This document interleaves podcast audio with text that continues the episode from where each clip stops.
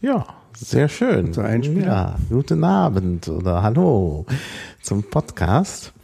Ähm, ja, ich sitze hier mit Einhard. Hallo Einhard. Guten Abend, Maha. Und es ist, es geht um Impro-Musik, Liedkultur 54, beziehungsweise ich habe so einen schönen Untertitel, Tonkunst, was so ein schönes altes Mhm. Wort ist für die Kunst der Töne, die du ja betreibst. Ne?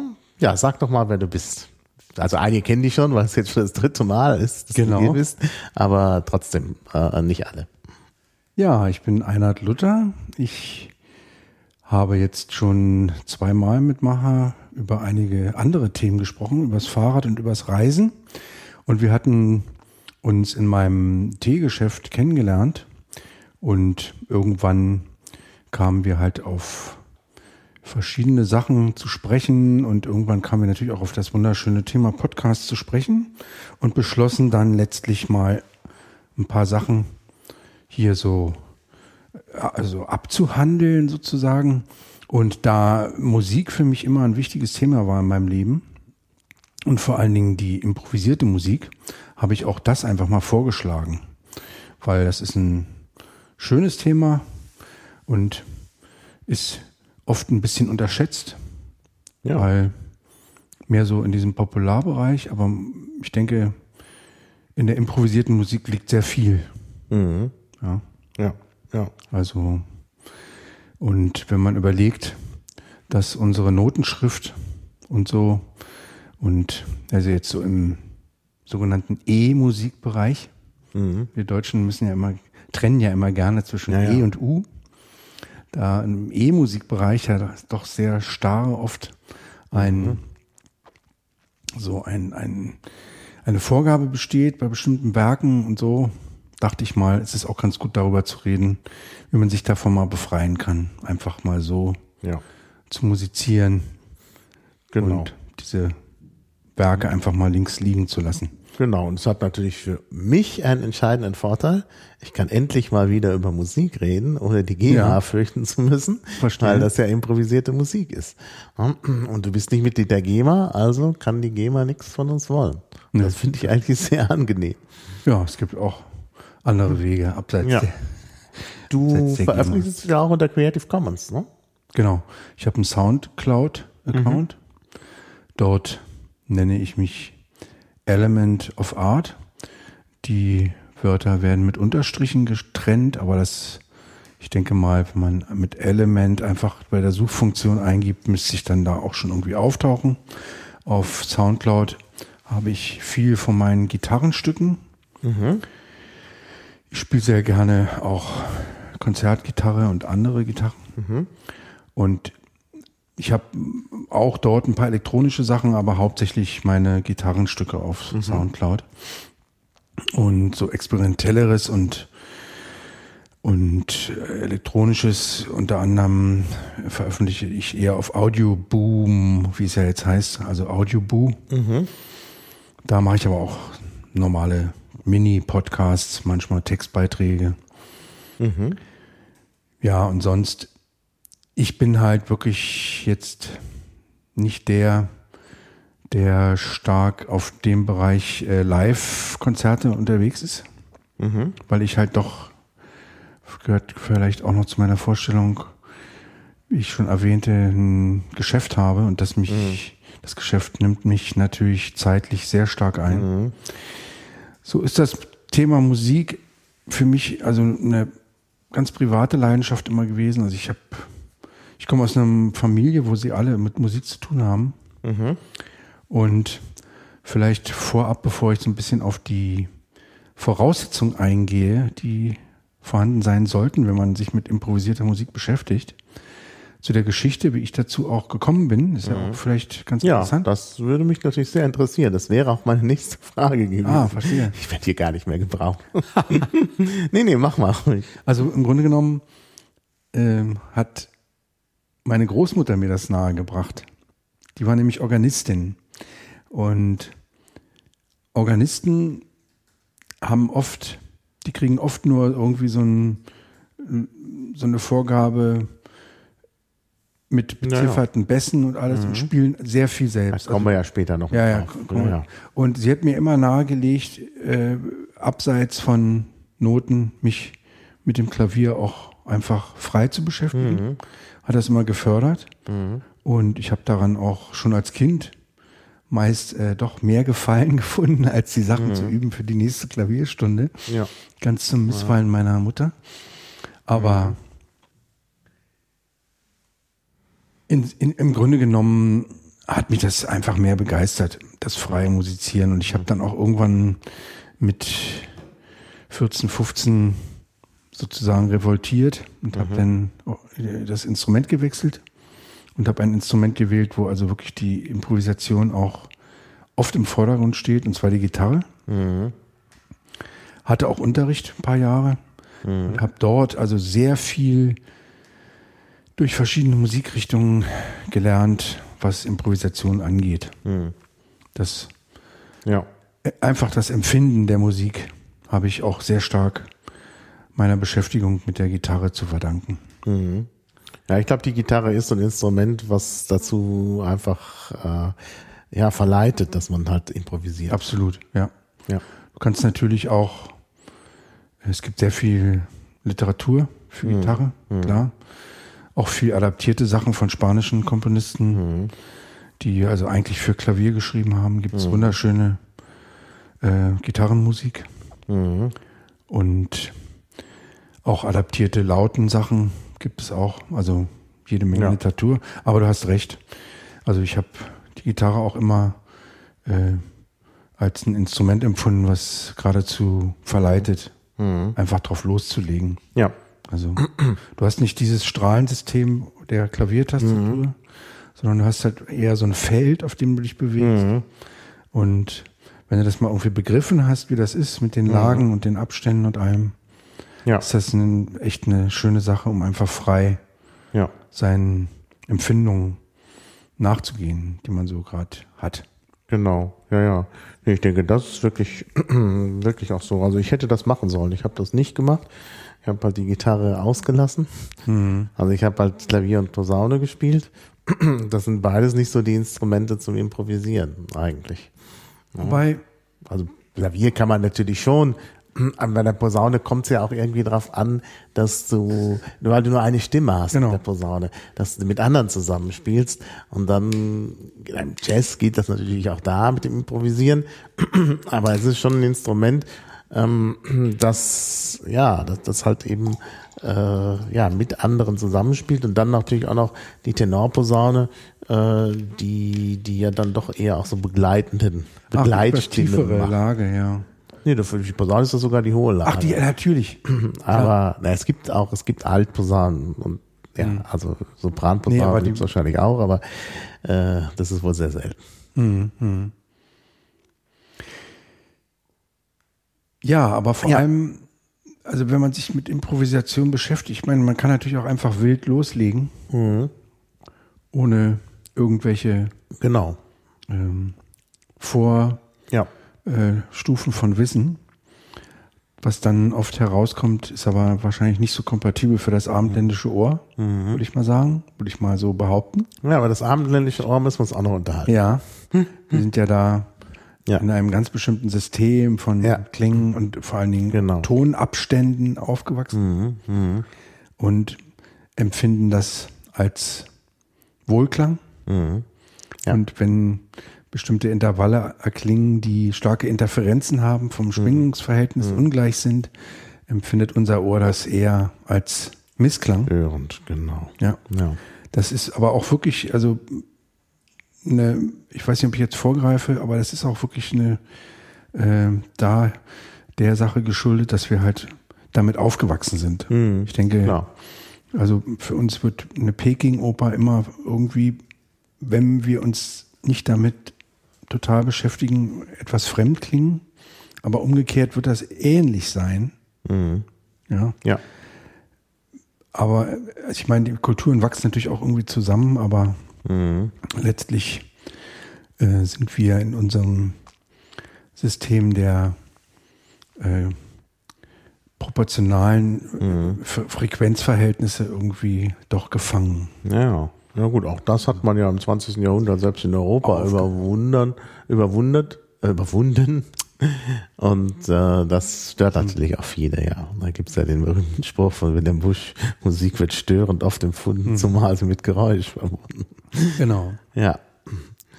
Ja, äh, ja, ist klar. Also dein, dein Weg zur Musik ist ja tatsächlich dann durchaus nachvollziehbar über die Vorbelastung durch äh, die Organistin und so, ja. Ja, meine Mutter ist Sängerin. Mein Vater hat sich sehr stark mit Richard Wagner beschäftigt. Also da liegt das im Blut. Es war, Hm. wurde gar nicht diskutiert. Wir wurden halt mit fünf, sechs ans Klavier gesetzt. Mhm. Und dann ging das los. Ja. Und ich bin, ja, also ich habe das natürlich, welches Kind will nicht gerne runtergehen, spielen und die anderen spielen. Ich habe das Ja, natürlich oft auch klar. ver verflucht als Kind. Ja, ja, ja. Aber so ein bisschen Druck, ich meine, Musikerziehung, Mhm. gibt es ja genug Geschichten, die erzählt werden, was das alles Positives Sicher. Ich auswirkt. denke auch, das ist sehr positiv. Und ich bin also heute sehr froh, Mhm. dass ich das genossen habe. Ja. ja. Gut, also wie gesagt, Ja. ich habe eben angefangen, man kann natürlich auch einfach ohne irgendwelche Grundlagen Mhm. äh, der Musiktheorie anfangen zu improvisieren, wenn man irgendwie auch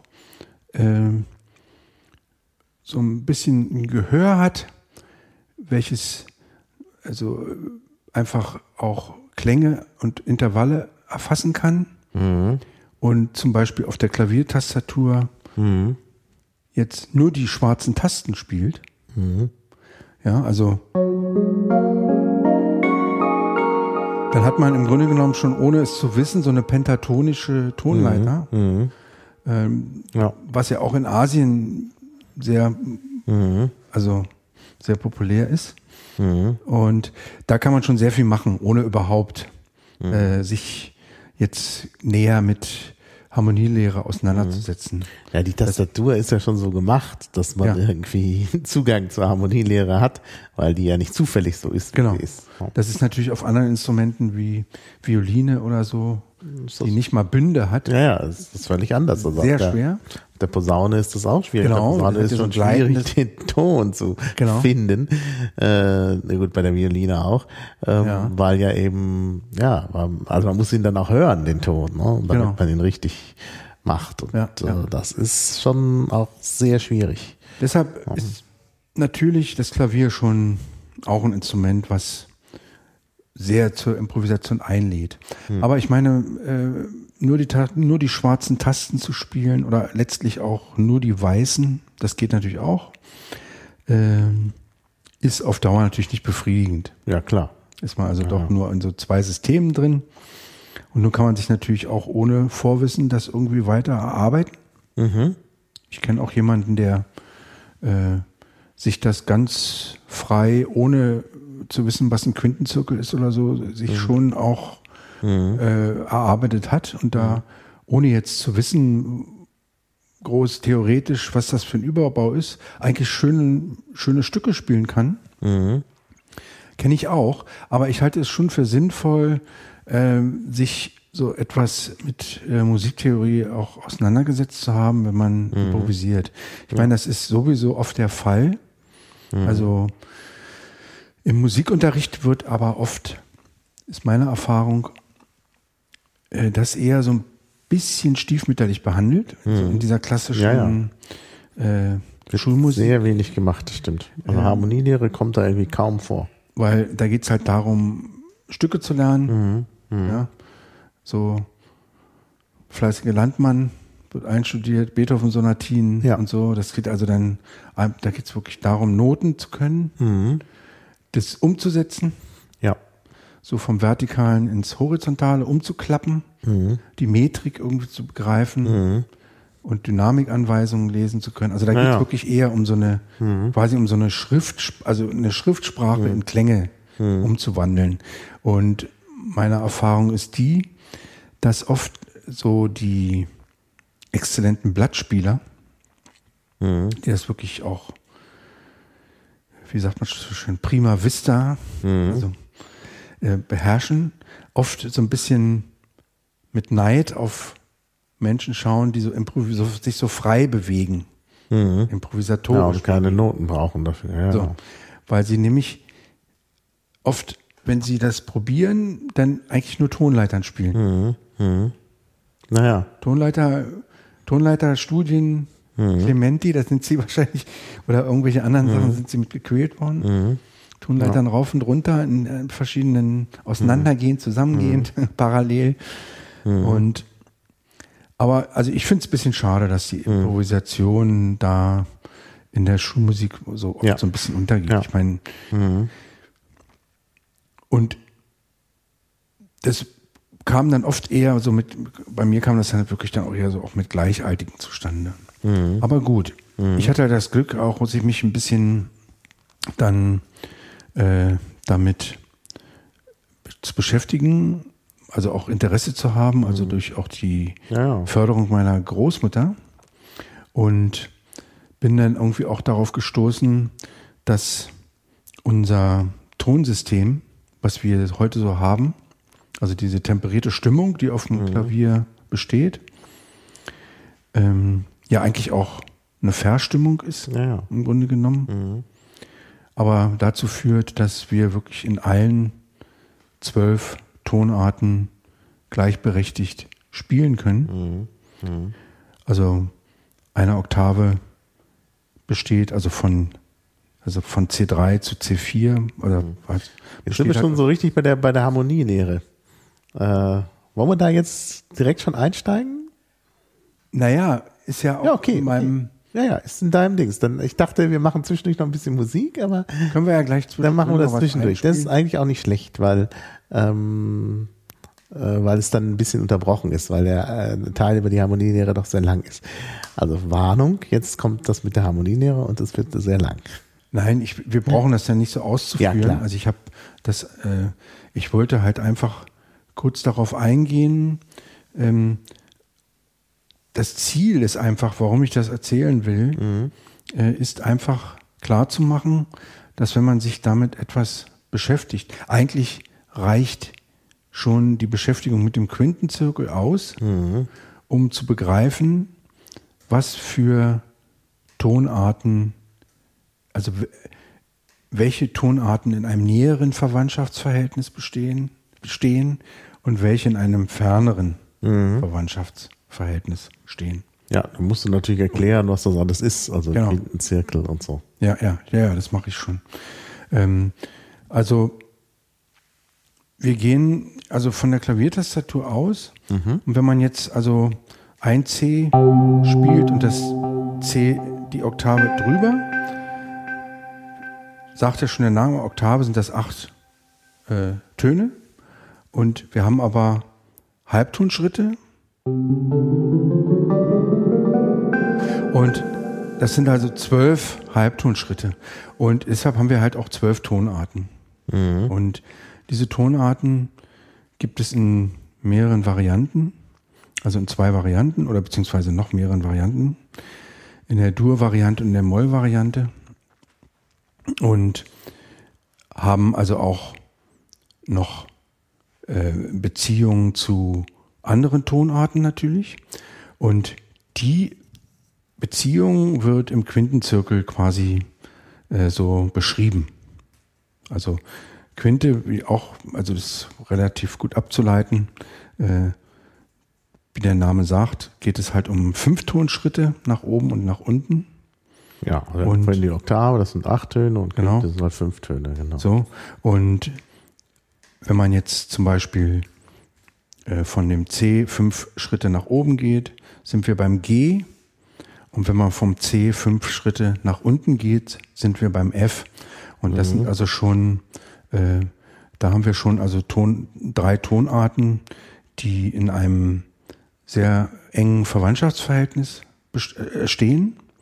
Und die Grundtonart, sagen wir mal einfach C, nennen wir halt Tonika. Mhm. Die fünf Töne nach oben nennen wir Dominante und die fünf Töne nach unten die Subdominante. Mhm. Das heißt, also man kann auch sagen, vier Töne nach oben. Das F mhm. ist ja auch über dem C wieder. Mhm. Und das kann man halt in der Kadenz dann äh, sehr schön bezeichnen, indem man sagt, Stufe 1, Stufe 4, Stufe 5, Stufe 1. Mhm. Der Blues baut zum Beispiel auf diesem Kadenzverhältnis sehr stark auf. Mhm. Und es war auch so ziemlich das erste Verhältnis äh, von Tonarten, mit dem ich mich beschäftigt habe. Und ähm, da kann man schon relativ viel machen, wenn man jetzt auch das Wissen hat, wie die Akkorde der jeweiligen Tonarten aufgebaut sind. Mhm.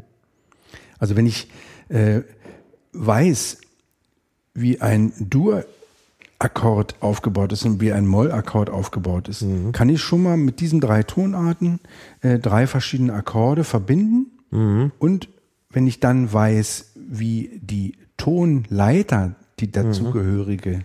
gespielt wird, mhm. kann ich dazu schon eine Melodie spielen. Ja, mach also doch mal ganz, vor. Ich meine, ganz einfache äh, Methodik. Also ich habe ein, ich, ich sag mal, ich habe ein C-Moll-Akkord.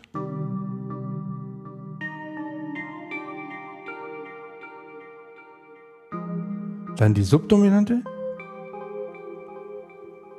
Gehe ich wieder zurück zur Tonika. Und die Dominante.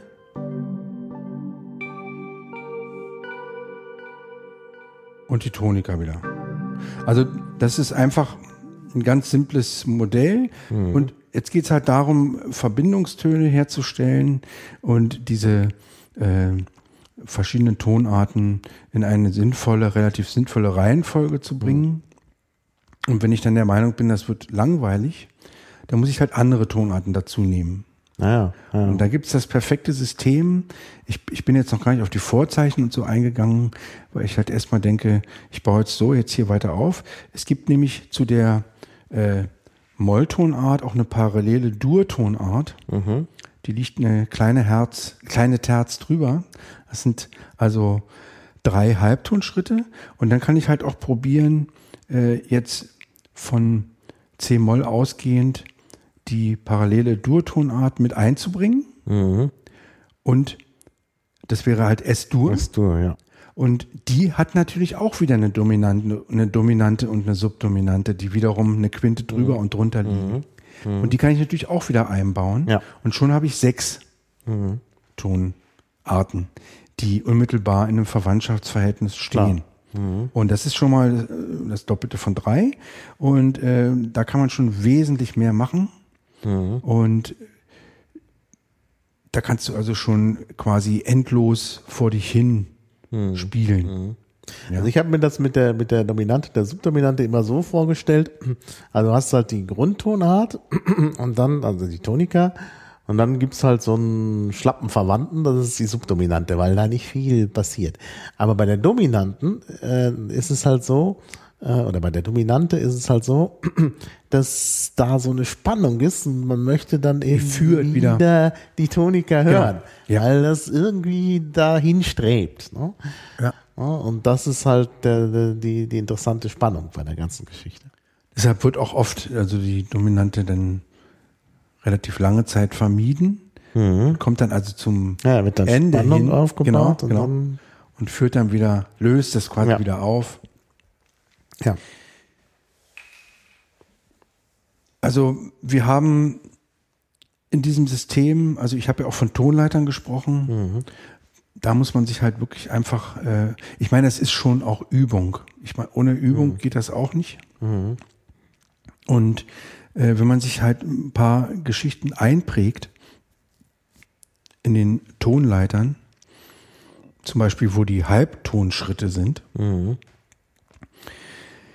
nämlich in der Durtonleiter zwischen drei und vier und zwischen sieben und acht, also jetzt von Ganztönen ausgehend, und in der Molltonleiter zwischen zwei und drei und fünf und sechs, kann man im Grunde genommen dann schon äh, in jeder Tonart, vorausgesetzt man weiß, welche Vorzeichen bestehen, die Tonleiter spielen.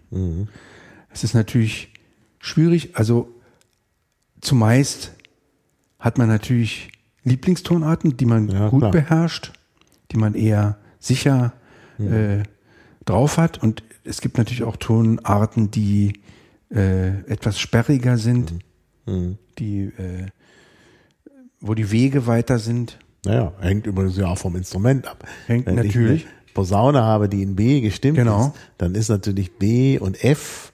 F ist sogar noch bequemer, finde ich, auf der in B gestimmten äh, Posaune. Äh, aber jetzt sagen wir mal Fis. Genau. Also das ist halt nicht schön. Also das muss man, naja, geht auch, aber also die, die, die Grundtonarten gehen einem, oder die Grundtonart und die mit ihr eng verwandten gehen einfach leichter von der Hand. Ja, Also wenn man Tonleitern dann spielt. genau, weil du halt in, den, in dem natürlichen Tonsystem der Posaune dich mit F und B mehr bewegst. Ja. Es ist zum Beispiel fällt auf der Gitarre, weil die halt eine bestimmte Stimmung hat, wo E Ja, sehr dominant ist. Also nicht die dominante ist, aber sehr wichtig ist. Ist natürlich ein E-Blues leichter zu spielen, Genau. mit weniger Barré-Griffen, als ein F-Blues. Ja, ja. So, das ist Genau. auch wieder so eine Sache. ja. Weil, Vielleicht kannst du nochmal, das fragt nämlich hier gerade einer, vielleicht kannst du nochmal den Unterschied zwischen Ganzton und Halbton Genau. vorführen. Den kann man ja hören. Das ist, genau. wäre dann. Also, ich hatte ja gesagt, die äh, Oktave besteht aus zwölf Halbtönen und jeder Ton steht in einem Verhältnis zu einem anderen Ton in einem Intervall-Stufenverhältnis und die haben auch alle Namen. Und ein Halbtonschritt ist eine Sekunde. Also der im Grunde genommen der kleinstmöglichste Schritt, ja. der kleinstmögliche Tonschritt und der Ganztonschritt besteht aus zwei Sekunden. Also, also beziehungsweise der Halbtonschritt ist eine kleine Sekunde ja. und der Ganztonschritt ist eine große Sekunde. Mhm. Und dann gibt's also drei Halbtöne. Vielleicht, wenn du sie hintereinander spielst, Ja, man okay. es besser, als wenn Also zusammen der kleine, die kleine Sekunde. Und ich kann auch mal hier ein anderes äh, Preset aufrufen, ohne, den Hall. ja, ohne, ohne Hall. Ich habe hier einfach mal irgendwie. Oh nee, das ist nicht so gut. Das wäre so ein. Blasinstrument, was man da hört. Da habe ich jetzt, ah hier ein Elektrikpiano. Das hört sich zwar nicht so super an. Zu der Software sage ich auch gleich noch was, aber es erfüllt seinen Zweck. Also wenn ich jetzt die kleine Sekunde spiele und die große Sekunde, hört man also schon einen großen Unterschied. Ja, und da Und- hört man im Ohr schon die C-Dur-Tonleiter, wenn du da die große Sekunde spielst. Genau, genau. Und bei der dritten Stufe sind wir halt bei der kleinen Terz. Und das ist zum Beispiel ganz wichtig für die Moll, für den Moll-Dreiklang, die kleine Terz. Und bei vier Halbtönen, also bei der großen Terz, sind wir bei einem ganz typischen, bei einer, bei einer Dur-Terz. Ja. Und dann kommt die Quarte, CF und so weiter. Es geht dann immer, also, also zur Quinte zur, über, zur Sechste, zur Septime, zur großen Mhm. Septime gibt es also in, immer in zwei Varianten und zur Oktave. Und es geht dann natürlich auch weiter mit None, Undezime, also es geht über die Oktave natürlich auch hinaus. Hier gibt's noch ein paar schöne Hinweise Ja. äh, aus dem Chat von Christian. Die kleine Sekunde kann man sich über den Film Jaws merken. Der weiße Mhm. Hai. Bei, der, bei der Titelmusik kommt die kleine Sekunde vor. Als Spannungselement Genau, natürlich. genau. Weil die, die hat natürlich starke Interferenzen, gerade in Ja, ja. gerade in der, in dieser engen Lage auch. Mhm. Man kann die kleine Sekunde natürlich auch als übermäßige Oktave spielen, wenn man Mhm. jetzt äh, das ja, also nicht das, aber die kleine Sekunde hat natürlich mehr Spannungsverhältnis Mhm. als diese übermäßige Oktave, weil da die weite Lage Ja, ja, ja. etwas entzerrt. Ah, das, Ja. der weiße Hai. Ich Ich habe das, in der Titelmusik ist aber immer die, die, die immer tat tat tat tat das ist Oh, immer ja, in der ja, in der ja, in der in den in der in so einem, also immer die beiden Töne die Sekunde genau Aha, aha. genau ähm, ja die große Terz kann man sich merken oder ist äh, kann man sich vorstellen das ist nämlich der Kuckucksruf schreibt er ja, stimmt. genau und die Quarte kann man sich merken das ist das Martinshorn Da, tü, ta, ta. Ja, genau. äh, Stimmt. ja, gut. Ja, Und- mir fallen natürlich noch andere Sachen ein. Also zum Beispiel die, die, äh, äh, die der C-Dur-Akkord, das ist auch der Anfang von so einem Choral. Wachet auf, ruft uns die Stimme. Das geht dann Ja. los mit da, da, da. Das klingt dann eben auch entsprechend. Äh, nee. Die Quartenstufe, nee, ich wollte, ich war jetzt schon einen Schritt weiter. Die, auch die Quartenstufe ist zum Beispiel sehr bekannt durch Enterprise. Ja, ach so. Die, die, Genau. da, da, da, Ja, halt, halt die. GEMA. Was? Ach so, Schaltet ja. uns alles aus. Entschuldigung. Naja, ist ja nur ein Ausschnitt gewesen. Entschuldigung. Gut. Aber auch, ich denke, das ist wahrscheinlich dann sogar schon bei dem Choral Wachet auf, weil den haben wir ja nicht gespielt. Ja, der ist ja so alt da. Naja, wer weiß. ja, 70 Jahre. Der ist alt. Während Gut. Enterprise nicht, das Martinshorn und so dürfte die Schöpfungshöhe nicht groß genug sein. Der Oder? Kuckuck kann auch keine Ansprüche stellen. Aber im Film Jaws fängt es schon an. Aber gut, Ja, ja. das ist äh, banal. Die, Ja, ja. die Ich habe ja auch die äh, nur vier Töne von der. Ach, lassen wir das. Ja, ja. Genau. Ähm, ja. nun ist halt diese, also um da jetzt noch mal ein bisschen drauf zurückzukommen, äh,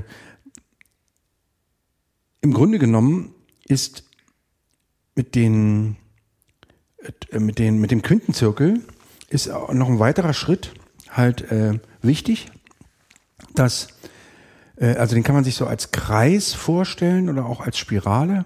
Und wenn man das so mit Uhr, äh, mit, mit, mit Zeiten, mit Uhrzeiten bezeichnet, ist also quasi 12 Uhr letztlich das C. Ja. Und dann geht es halt weiter nach rechts, kommen halt die Quinten nach oben, also C, G, D, A, E. Dann geht es mal weiter nach oben. Und bei jedem Schritt kommt ein Vorzeichen hinzu, welches in der nach oben Bewegung als Kreuz bezeichnet wird. Also jetzt in unserem Sprachbereich. Und nach unten, wenn ich jetzt also die, die Quinten nach unten gehe, also C, F, B, S, As und so weiter, kommen Vorzeichen, die sich als, äh, die, die als B, als Bs bezeichnet werden, kommen die hinzu. Und es wird halt immer einer mehr. Und insofern, wenn man jetzt von C-Dur ausgeht und man nur weiße Tasten spielt, kommt, kommt eigentlich ganz einfach gesagt bei jeder neuen Tonart nach oben eine schwarze Taste mehr hinzu, die also das Vorzeichen darstellt. Und nach unten kommt auch jeweils eine schwarze Taste hinzu, die als B dann notiert wird. Mit einem kleinen B vor der Note. Beziehungsweise nach oben gehen mit einem kleinen Kreuz vor der Note. Und das ist so, weil wir halt letztlich in der, in der Tonleiter immer bea- beachten müssen, dass die Halbtonschritte zwischen 3 und 4 und 7 und 8 sind in der Dur, im Durbereich. Und das erklärt sich dann, wenn man sich das mathematisch mal vorstellt, auch irgendwie von selbst. Und ich will aber jetzt auch, wir machen ja jetzt hier nicht eine Sendung über Musiktheorie. Ja, ja. Deswegen will ich da auch äh, nicht unbedingt äh, jetzt weiter auf diese Bereiche eingehen. Wichtig ist halt einfach nur, dass äh, die ganzen Geschichten äh, zusammenhängen und man kann das auch sehr schön äh, sich klar machen, wenn man jetzt vom C ausgeht und in Quartenschritten nach oben geht. Also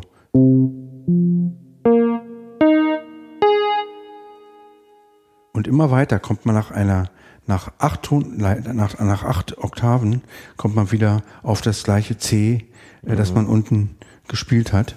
Und äh, das heißt, diese Viererschritte, also vier und zwölf, es ist ja mathematisch verwandt. Und äh, das, da geht's halt um diese natürlichen äh, Schwingungsverhältnisse auch, die bestehen und die unser Ohr letztlich als so harmonisch empfindet. Ja. Also mit ganzzahligen Proportionen wird hier gearbeitet. Und ähm, das ist aber nicht immer so gewesen. Also letztlich Ja. ist das nicht immer so gewesen, ähm, weil das ist ja im Grunde genommen eine leichte Verstimmung und die aber dazu führt, dass wir in allen Tonarten spielen können. Äh, das nochmal als, äh, als Warum kann man das eigentlich nicht, wenn das nicht temperiert ist? Also wenn die leichte Verstimmung nicht da ist? Weil im Grunde genommen ein, ein, ein Gis und ein Ass, also jetzt Gis, das erhöhte G und das äh, herabgesetzte A, es ist eigentlich nicht der gleiche Ton. Ah, Wenn man in der so. Kirnberger Stimme, es wird so getan. Also es wird das Frequenzverhältnis äh, angeglichen, gemittet äh, quasi. Äh, und in den älteren Stimmungen auf äh, Cembali und auf anderen Instrumenten, die nicht temperiert waren, konnte man nicht in allen Tonarten spielen, weil es sich sonst verstimmt anhörte. Ja, ja. Die wurden also so gestimmt, dass man halt in drei, vier Tonarten spielen konnte und wenn man die verlassen hat, hat sich's verstimmt angehört. Und der Andreas Werkmeister hat sich überlegt, äh, dieses Fre Frequenzverhältnis so anzugleichen ja. von allen zwölf Tönen, dass letztlich alle Tonarten spielbar sind auf dem Tasteninstrument. Ja. Und das ist natürlich eine sehr schöne Sache. Bach hat dann äh, durch alle zwölf Tonarten äh, seine Präludien und Fugen geschrieben. Das wäre auch nicht möglich gewesen, wenn die temperaturte Stimm temper temperierte Stimmung nicht da gewesen wäre. Und ich, es gibt auch Instrumente, wo es gar- ohne irgendwelche Verstimmung möglich ist. Diese buntlosen Instrumente, da kann man natürlich Ja, auch genau. anderen Da variiert man etwas, genau. Ja. Man zieht äh, bei der Posaune eben auch die Töne je nach äh, Tonart dann auch ein bisschen anders, weil sie sich einfach dann besser anhören. Ja, das Ja. ist eben, ja. Aber es, das äh, temperierte Tonsystem hat sich halt durchgesetzt, weil es halt wirklich ähm, sehr flexibel ist und die zwölf auf- aufeinander bezogenen Töne dadurch alle in ein engeres Verwandtschaftsverhältnis Genau. bringt. Ja. Das hat auch dazu geführt, dass zum Beispiel Schönberg gesagt hat, äh, letztlich die Atonalität ist bezogen auf das äh, temperierte Tonsystem eigentlich als sehr negativer Begriff und als Schimpfwort zu verstehen, weil es, also für Schönberg gibt es nur nahe und nicht so nahe verwandte Tonarten. Und selbst die entfernten Tonarten stehen irgendwie in einem Verwandtschaftsverhältnis. Selbst der sehr unbequeme, selbst die sehr, äh, der, der sehr unbequeme Intervall Tritonus, der, also HF zum Beispiel, der äh, schon sehr kritisch vom Schwingungsverhältnis ist, steht in einem sehr entfernten Verwandtschaftsverhältnis. Also H kommt zum Beispiel in der F-Tonleiter nicht vor. Also wir sagen H, die im angelsächsischen System sagen sie B, B and B flat für unser B, aber wir sagen H. Und das kommt eigentlich nicht vor, aber wenn man genug moduliert, kommt man auch irgendwann auf H. Sehr weit entfernt. Ja. Aber gut, das soll es jetzt eigentlich, also Ach so, obwohl, ich wollte eine Sache noch äh, zu den Schwingungsverhältnissen. Ist vielleicht auch noch ganz interessant. Äh, wir haben ja, da kommt ja der Pytha- Pythagoras ins Spiel. Der hat ja dieses Monochord gebastelt mal irgendwann. Und wir haben ja, in, in, in, wir können ja die Frequenzen messen und haben da auch eine Einheit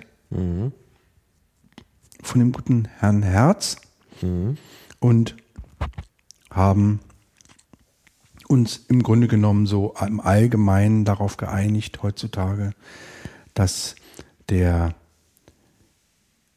da, also dass äh, wenn mehrere Leute zusammenspielen und ihre Instrumente erstmal stimmen, es einen Ton gibt, der als Grundlage gilt. Und das ist der sogenannte Kammerton. Also das, das A, ich, ich glaube über C3, man soll mich korrigieren, wenn ich das jetzt falsch sage. Und das sind halt 440 Hertz. Dieser Ton hat 440 Hertz.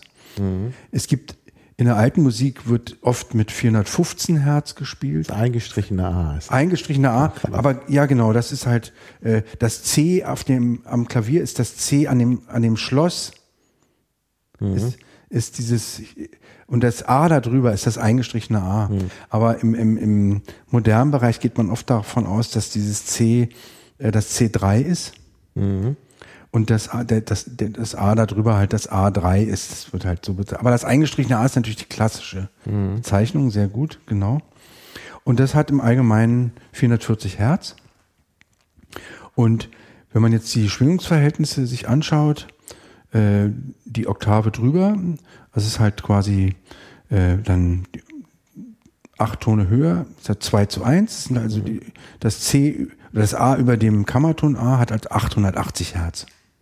Und diese proportionalen Schwingungen lösen halt in unserem Ohr gewisse Wohlklänge, äh, also Ja. Wohlgefühle aus. Und auch äh, die Quinte hat also mit 3 zu 2 und die Quarte mit 4 zu 3 und auch die große Terz mit 5 zu 4, hat, die haben halt alle Propor- ganzzahlige Proportionen. Und wenn man das dann verlässt, verlässt man auch irgendwann die ganzzahligen Proportionen. Und ganz interessant ist, dass also im Mittelalter zum Beispiel man der Meinung war, dass das ganze Universum quasi auf diese ganzzahligen Proportionen aufgebaut ist. Also die haben ihre äh, Gregorianik halt auch da übertragen auf dieses, auf dieses Denken. Und Aber da hat man ja nun andere Tonarten benutzt. Da hat man ja, Ja, ja. Kirchentonarten Ja, ja. benutzt. Das stimmt. Nach, nach den griechischen Landschaften benannte Tonarten, die man auch sehr gut nachvollziehen kann, wenn man auf dem Klavier sie spielt. Ich weiß nicht, ob wir darauf jetzt. Ja, müssen wir jetzt nicht. Ich wollte das nur kurz Genau. einwerfen. Wir kannten auch noch natürlich nicht das temperierte Tonsystem. Mhm, Klar. Und ja, ja. auch diese, also die kannten halt wirklich eher äh, die dorischen, ionischen und mixolydischen Tonarten. Ja. Und das kann man sehr schön nachvollziehen, wenn man also nur weiße Tasten spielt zum Beispiel und immer also von C anfängt, von D anfängt und immer weiße Tasten spielt, hat man die Kirchentonart. Ah, ja. Und die schwarzen Tasten ganz aus äh, äh, lässt, hat man die Kirchentonarten. Der äh, Christian fragt gerade, ob du noch was zu Obertönen sagen willst. Wichtiger Punkt, sehr wichtiger Punkt, weil nur die, ja, das geht auch in die Physik rein. Ähm, es gibt bestimmte Schwingungsformen. Wir, wir schweifen wirklich stark Ja. in die, aber es ist natürlich, also Obertöne sind ein ganz wichtiger Punkt, auf jeden Fall, äh, weil sie, das, unser Gehör nimmt immer mehrere Töne wahr, obwohl wir einen Ton anspielen. Und es gibt im Grunde genommen, das liegt an den Schwingungen, äh, an den an den Schwingungen, die es, die die, Klä- die die Akustik hat. Nur die Sinuswelle, also an den Schwingungswellen liegt es. Nur die Sinuswelle ist eine eine äh, Klangwelle ohne Obertöne. Aber zum Beispiel der Sägezahn, die Sägezahnwelle, die Violine hat zum Beispiel eine Sägezahnwelle, die Seite, die angestrichene Seite, hat sehr viel Obertöne. Und die stehen immer in einem Verhältnis zu den Grundtönen, das auch im Grunde genommen ganzzahlig sein kann, aber auch nicht ganzzahlig sein kann. Also der, der erste Oberton liegt eine Oktave über dem Grundton zum Beispiel. Und dann wiederum eine Quinte über der Oktave. So baut sich das auf. Und es gibt im, in der elektronischen Musik ganze Syntheseformen, die auf die harmonischen, wie sie auch genannt werden, also die Obertöne werden auch die harmonischen genannt, aufbaut. Also die äh, zum Beispiel Oskar Salas Mixturtrautonium, eins, eines der ersten Musikinstrumente, dessen Synthese baut auf die subharmonische Synthese auf. Also nicht auf die Obertöne, sondern auf die Untertöne, auf die subharmonischen. Und die werden in einem Mixturregler gemischt. Und da gibt's also auch verschiedene Syntheseformen in der elektronischen Musik, die halt mit äh, der äh, mit, mit den harmonischen, mit den Obertönen umgehen. Und es wird additive Synthese genannt. Da werden also dem Grundton äh, in einem Klang Obertöne hinzugemischt und die bilden dann eigentlich einen neuen Klang. Obwohl man die eigenen Ober, die einzelnen Obertöne gar nicht so hört. Wenn man sie aber, das kann man unheimlich toll bei der additiven Synthese sehen, wenn man die Obertöne äh, rausfiltert, bleibt letztlich eine Sinuswelle übrig. Das kann man sehr schön am, am Oszilloskop beobachten. Desto mehr Obertöne ich rausfiltere, desto glatter wird die Schwingung. Wie eine Sinuswelle. Ist ein unheimlich interessanter Bereich. Und überhaupt äh, Filterung, also Obertöne machen den Klang erst eigentlich interessant. Ja. Ja. Und auch das Wegnehmen von Obertönen und Mischen macht Klang wirklich erst interessant. Dann gibt's noch Pulswellen. Also die Klarinette hat eine klassische Rechteckwelle. Das sieht man halt im Oszilloskop. Da ist die Welle wirklich in einem Rechteck. Und das kann symmetrisch sein oder auch mehr gestaucht oder gestreckt. Also da so setzt sich der Klarinettenklang zusammen. Violine für die Sägezahnwelle ist immer ein schönes Beispiel. Dreieckswellen gibt es auch in der elektronischen Musik sehr viel. Und ja, Obertöne, wichtiges Thema, wo wir jetzt schon bei dieser ganzen, bei diesem, bei dieser Thematik sind. Ja, bei der Orgel sind Obertöne auch ein gutes Beispiel, schreibt Christian. Genau, sehr gutes Beispiel. Durch, ja, also auch durch äh, diese typischen Regler, diese Riegel, äh, so, so Fader sind das, Ja. da werden die halt hinzugemischt und weggemischt Genau. und dadurch entstehen neue Klangspektren. Genau. Deshalb kann halt die Orgel auch andere Instrumente nachahmen. Ne? Ja, ja, es gibt, was immer im Musikinstrumentenmuseum, da Ja, steht doch diese krasse Filmorgel. Die riesige, die Wurlitzer, die Ja. große, die Mighty, Mighty Wurlitzer Orgel. Mit dem Glasfenster, wo man auch in das Ja, man Innenleben kann in das Innenleben reinschauen und damit kann man halt auch viele Geräusche erzeugen. Die ist halt tatsächlich dafür gemacht, dass man also Filme damit begleitet. Das waren ja früher Stummfilme und äh, da brauchte man halt Geräusche dazu. Also nicht nur Musik, sondern auch gleich Geräusche. Vogelzwitschern. Vogelzwitschern und so. Ich ja, habe das oft gehört. Ich bin oft bei der langen Nacht der Museen. Da wird nämlich immer, Ja. äh, zu Mitternacht gibt's immer einen Stummfilm Ja, begleitet ja. von der Wurlitzer Orgel. Und da bin ich äh, eben schon äh, mehrfach dort gewesen und habe dann äh, mir das, ja, das ist immer ganz gut, weil man, man ist ja bei der langen Nacht der Museen dann auch äh, irgendwann erschöpft und dann kann man um Mitternacht nochmal was äh, sehen, was nicht jeden Tag zu sehen ist Mhm. und hören und kann sich trotzdem ausruhen, weil man da sitzt. Also ich fand Ja. das immer sehr angenehm. Deshalb war ich häufig bei der langen Nacht der Museen zum Schluss dann im Musikinstrumente-Museum und habe mir die Wurlitzer Orgel gegeben. Das ist wirklich eindrucksvoll. So zum Abschalt oder halt zum Entspannen auch. Und Ja, heute, heute ist das nichts mehr, äh, nichts, nichts Eindrucksvolles mehr, weil man heute sowieso alles äh, irgendwie erzeugen kann Ja, auf dem Computer. aber aber das ist ja alles Analogtechnik gewesen. genau. Oder wenn man, du kennst natürlich den Film Die Vögel von Hitchcock. Ja, ja. Da ist halt auch das Mixturtrautonium, macht die Vogelgeräusche. Mhm. Und äh, von Oskar Sahler, das ist auch eine Mhm. Sache, die heute im Grunde genommen, wenn man Mixturtrautonium hört, Was wisst Äh, ihr es genau? Mixtur? Mixturtrautonium.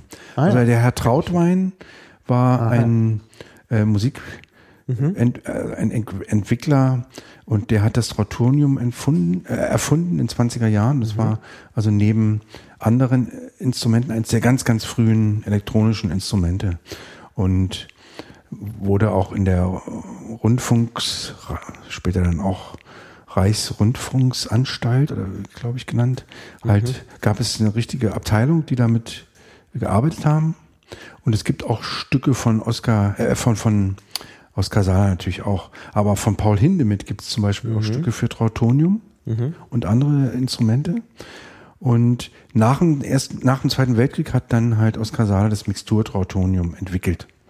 Also das Trautonium weiterentwickelt. Und das arbeitet halt, wie gesagt, mit subharmonischen, also mit den Untertönen, die halt den Klang füttern und, und mit verschiedenen Mixturen dann halt ins Spektrum eingreifen. Ja. Bevor wir jetzt vielleicht dann auf weitere Punkte kommen, lasst uns doch einfach ein Stück von mir spielen, Genau. anspielen. Genau, mach das. Es dauert jetzt so 4 Minuten 30 und das ist ein schönes äh, Beispiel für eine ja, für eine Improvisation, wobei ich danach noch ein bisschen drauf eingehen möchte, äh, was es bedeutet, eine Mischform auch von Improvisation zu haben. Weil es besteht natürlich auch aus einem bestimmten Bereich, der schon feststeht. Im Grunde genommen auch die Begleitung, also die, das besteht auch aus mehreren Spuren. Das ist also ein, ein Gitarrenstück auf meiner Konzertgitarre gespielt und äh, ich verfahre da meist so, dass ich ein Begleitungsthema mir im Kopf erarbeite. Und wenn das sitzt, wenn ich das so spielen kann, spiele ich das auf eine Spur ein. Und der improvisatorische Teil bei der ganzen Sache ist dann, ich setze mir dann die Kopfhörer auf, höre diese Begleitung und spiele auf eine zweite Spur eine Melodie. Und die ist immer frei. Die entsteht wirklich in dem Moment, wo ich die Begleitung im Kopf über den Kopfhörer Ah ja. zugespielt bekomme und die Melodie ist in mir und die kommt in dem Moment raus. ja das ist ja auch ein interessantes Verfahren. Ja, weil ich bin, das ist halt auch meine Stärke. Ich bin jetzt kein Drummer oder so, sondern meine Stärke war schon immer Melodien zu empfinden zu einer Harmonie. Also Harmonien zu empfinden, das Ja, normalerweise Macht macht, macht man ja die Melodie, und das heißt ja Begleitung. Ja. Ja, ja, aber die, du, die Melodie begleitet natürlich auch die, äh, die Akkorde, das ist richtig. Aber das habe ich jetzt vielleicht auch eben etwas schlecht gewählt, den Begriff. Die Melodie ist ja im Grunde genommen begleitet die Akkorde, das ist schon richtig. Aber äh, Andererseits spricht man ja auch bei diesen Schweineorgeln von Alleinunterhaltern von Begleitautomatik. Also die füttern quasi erstmal so den Teppich und darauf spielen die dann irgendwelche Ah, Geschichten. ja. Also das war ein bisschen in dieser Richtung gemeint, dass ich also äh, ein Akkordschema habe, welches ich spiele und das den Teppich bildet und dazu dann in der zweiten oder auch in der dritten Spur Melodien äh, empfinde und die sind halt dann immer direkt aufgezeichnet. Ja. Und ich mache das nie so. In meinen Aufnahmen habe ich irgendwie immer den Anspruch, dass ich so lange wieder lösche, bis der ganze Track sitzt. Also ich arbeite so auch bei, dem, bei den Akkorden. Ich spiele immer ganz durch. Ich mache das nicht so, dass ich jetzt mehrere Tracks spiele und da mir dann aus den besten äh, Bestandteilen was zusammenschneide, sondern ich bin, und wenn ich es 28 Mal spielen muss, und, und es gefällt mir erst beim 21. Mal, dann nehme ich diese Aufnahme. Ja, und wir hören jetzt einfach ein Stück, das heißt April. Gitarre Solo mit, ich glaube, einer Melodie. Da hören wir jetzt mal rein und halten mal so lange unseren Mund einfach. April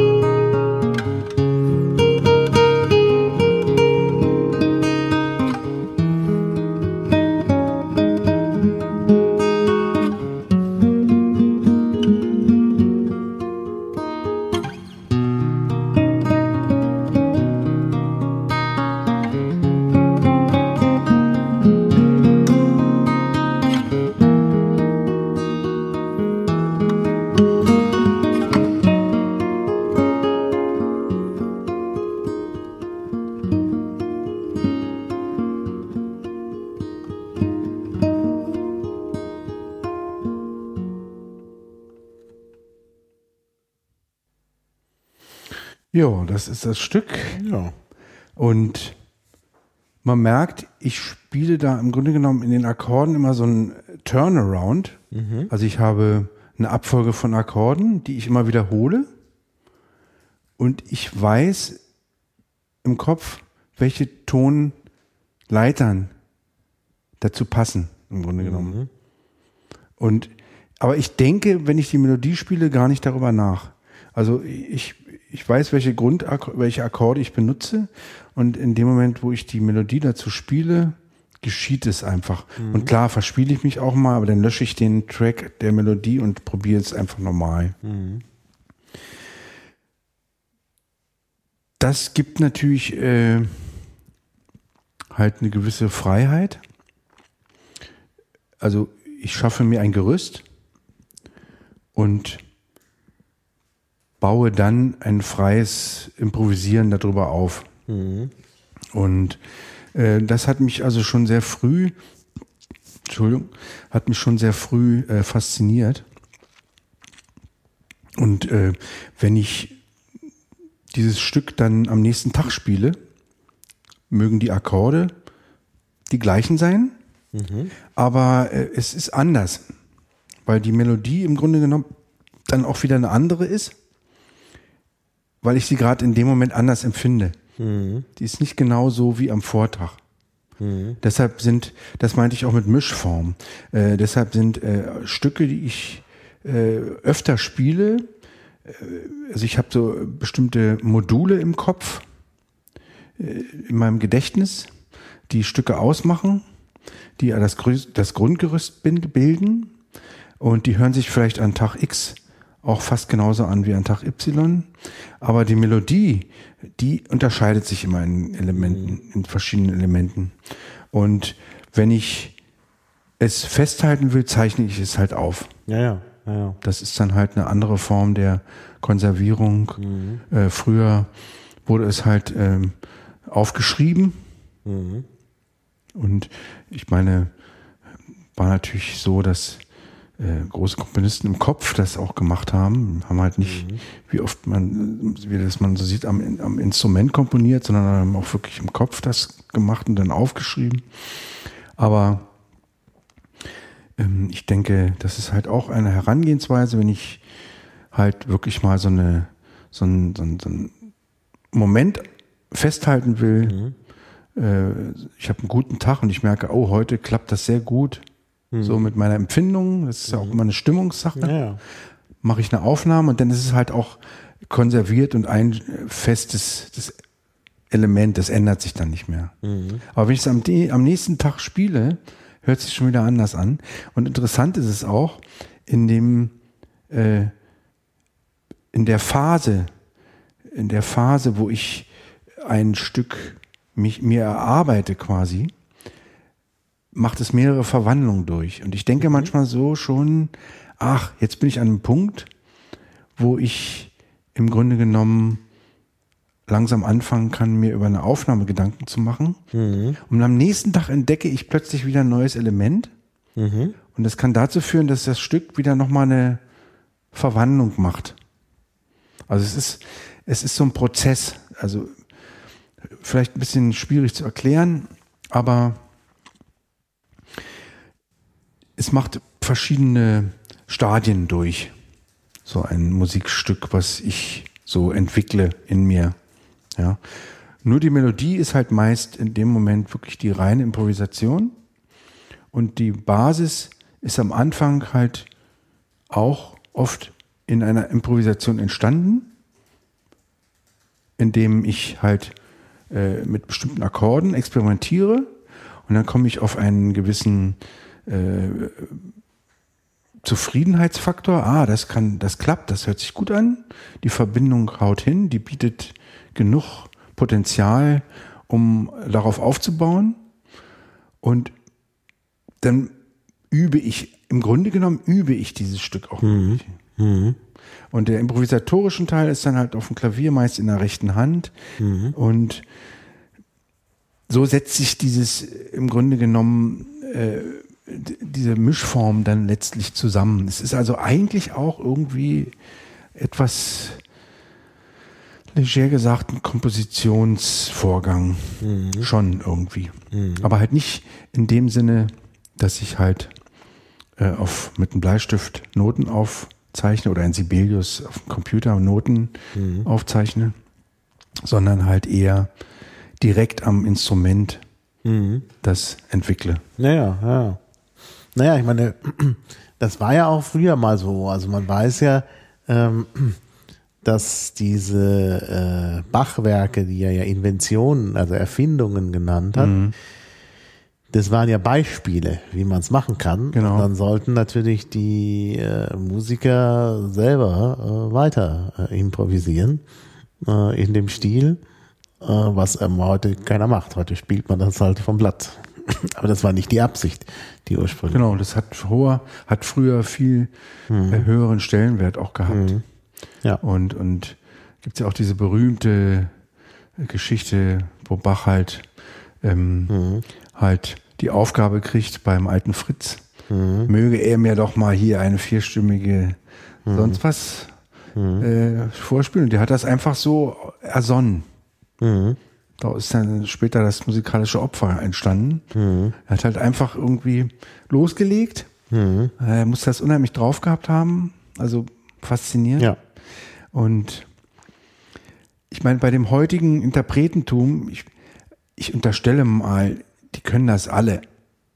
Also erst, die, aber sie, also so Leute wie so Star-Pianisten, die müssen halt sich auch wirklich einfach acht Stunden am Tag äh, damit beschäftigen, auf einem Level zu bleiben. Ja, die haben nicht die Zeit, sowas Genau. zu machen. Genau. Die müssen echt auf dem Level bleiben, dass sie also den Konzertalltag, diesen Stress bewältigen können. Das ist ein unheimlicher Leistungsdruck, unter dem die stehen. Es gab auch Leute wie Horowitz oder Glenn Gould, die diesem Leistungsdruck letztlich nicht gewachsen waren manchmal.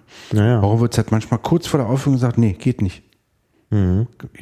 Und, und Gold hat sich irgendwann komplett zurückgezogen vom Live-Leben. Ja. Also das ist ein unheimlich hoher Leistungsdruck und die hohe, der hohe Zeitaufwand führte einfach auch dazu, dass viele, denke ich, halt das nicht mehr so viel machen. Wobei ich echt das nicht weiß und ich glaube schon, dass viele äh, sich dabei dann auch entspannen, viele professionelle Pianisten jetzt oder auch andere Instrumentalisten, indem sie einfach mal so vor sich hin improvisieren. Ich kann mir das sehr gut vorstellen, weil meine Erfahrung ist die, wenn ich äh, ich habe da eine sehr gute Technik, wenn ich äh, halt mal vielleicht nicht so einen guten Tag gehabt habe und Gedanken im Kopf habe, die äh, sich natürlich damit dann auch beschäftigen und mich, ich mich ans Klavier setze, höre ich auf zu denken. Das ist für mich so eine ganz klare, das ist eine Technik, die habe ich mir erarbeitet und wenn ich dann Klavier spiele, der Gedankenfluss bricht einfach ab und es sind nur noch die Töne da. Und wenn ich dann irgendwann aufhöre, ist es auch irgendwie freier. Also Ja, ich bin klar. nicht mehr in dieser Grübelspirale drin. Was war falsch an diesem Prozess, an jenem, was am Tag abgelaufen ist.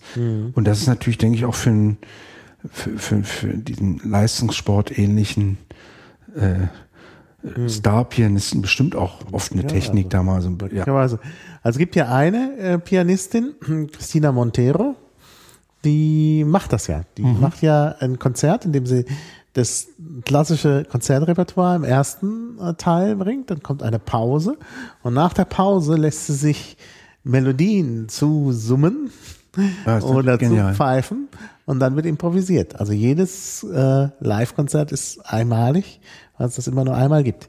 Also es wird zum Teil auch aufgezeichnet. Also ich war bei einem Konzert in München und der Bayerische Rundfunk hat das tatsächlich auch aufgezeichnet, nur diesen zweiten Teil. Also am ersten Teil waren sie nicht interessiert. Und das war schon sehr eindrucksvoll. Vor allen Dingen, weil sie die Sachen dann in unterschiedlichen Stilen improvisiert. Ja. Und sie hat am, äh, am Ende ein Stück, das war Zufall, also sie hat gesagt, beim letzten Stück will sie die gesamte Musikgeschichte darstellen. Ah, Und verstehe. da hat irgendjemand leider kein nicht so tolles Stück, finde ich, ge, äh, äh, angesungen, nämlich so ein russischer Evergreen, Padmaskowskaja Vechera, also die äh, Abende bei Moskau. Und das äh, hat sie dann äh, zum Anlass genommen, also diese Melodie, um daraus das durchzuimprovisieren durch die gesamte Musikgeschichte. Also sie hat angefangen barocken Stil, im barocken Stil Stil. bis hin schon zum Jazz. Ja. Und dann hat sie aufgehört. Also zwölf Tonmusik oder so hat sie nicht gemacht. Also irgendwelche äh, Sachen, die dann schwer hörbar sind. Also sie ist beim Gefälligen geblieben. Aber das war schon sehr eindrucksvoll, weil du einfach auch ja, es gibt auch so ein Gefühl dafür, für die ähm, äh, ja, was diese Epochen ausmachen, ne? also wie das so klingt. Also das, äh, ja, das finde ich schon sehr eindrucksvoll. Und äh, deshalb, also Christina Montero kann ich empfehlen. Es gibt leider keinen Wikipedia-Artikel über sie, ähm, aber äh, das gibt sie auf Twitter. Montero Christina ist der Twitter-Nick und dann kann man äh, ihr einfach folgen und sieht, wo sie das nächste Konzert hat. Wenn eins in der Nähe ist, also es lohnt sich. Beziehungsweise man kann auch tatsächlich gucken, also wie gesagt, so Musiksendungen beim Bayerischen Rundfunk und so, Ja. die, äh, die haben äh, dann auch zum Teil Aufzeichnungen. Und das ist schon, also wie gesagt, ich war sehr beeindruckt. Äh, also ich bin da äh, hingegangen, äh, weil mir das zum Geburtstag geschenkt worden war. Ähm, also der Eintritt, sonst wäre ich wahrscheinlich gar nicht hingegangen. Ne? Nach München muss man auch erstmal kommen. Und äh, ja, aber es hat sich wirklich sehr, sehr gelohnt. Also es ist wirklich Und sie kommt aus Spanien? äh, sehr eindrucksvoll. Nein, sie kommt irgendwie aus Lateinamerika, Ah. ich weiß nicht genau. Also Monteiro klingt nach äh, Brasilien, aber ich glaube, sie kommt aus äh, ähm, einem spanischsprachigen Land. Ich will jetzt nichts Falsches sagen, aber wie gesagt, es gibt keinen Wikipedia-Artikel. Ja, muss man vielleicht mal anders mal schauen.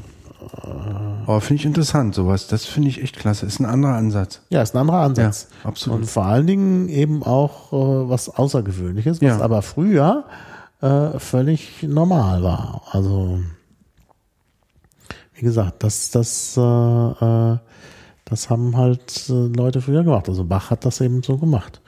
Ne, da wurde halt dann improvisiert. Ne?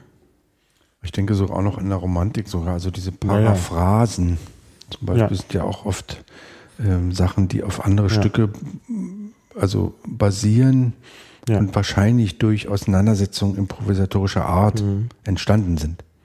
Indem sich halt Aber ich sehe gerade, der Name ist nicht Christina Montero, sondern, nee, Moment. Muss ich mal gerade gucken. Äh, irgendwo ist der, der Twitter-Nick anders, als ich, als ich gesagt habe. Ach, den, du meinst den Twitter-Account von ihr? Ja. Ja, ich, ich, ich, ich muss noch mal schauen. Ich habe irgendwie vielleicht auf die schnelle Unsinn erzählt. Äh, ja. Gut, das, äh, Aber auch, also was auch anders geworden ist, ähm, also wo auch früher bei niedergeschriebener Musik äh, wesentlich mehr Freiheit bestand, war einfach. Ach, du hast es gefunden? gefunden.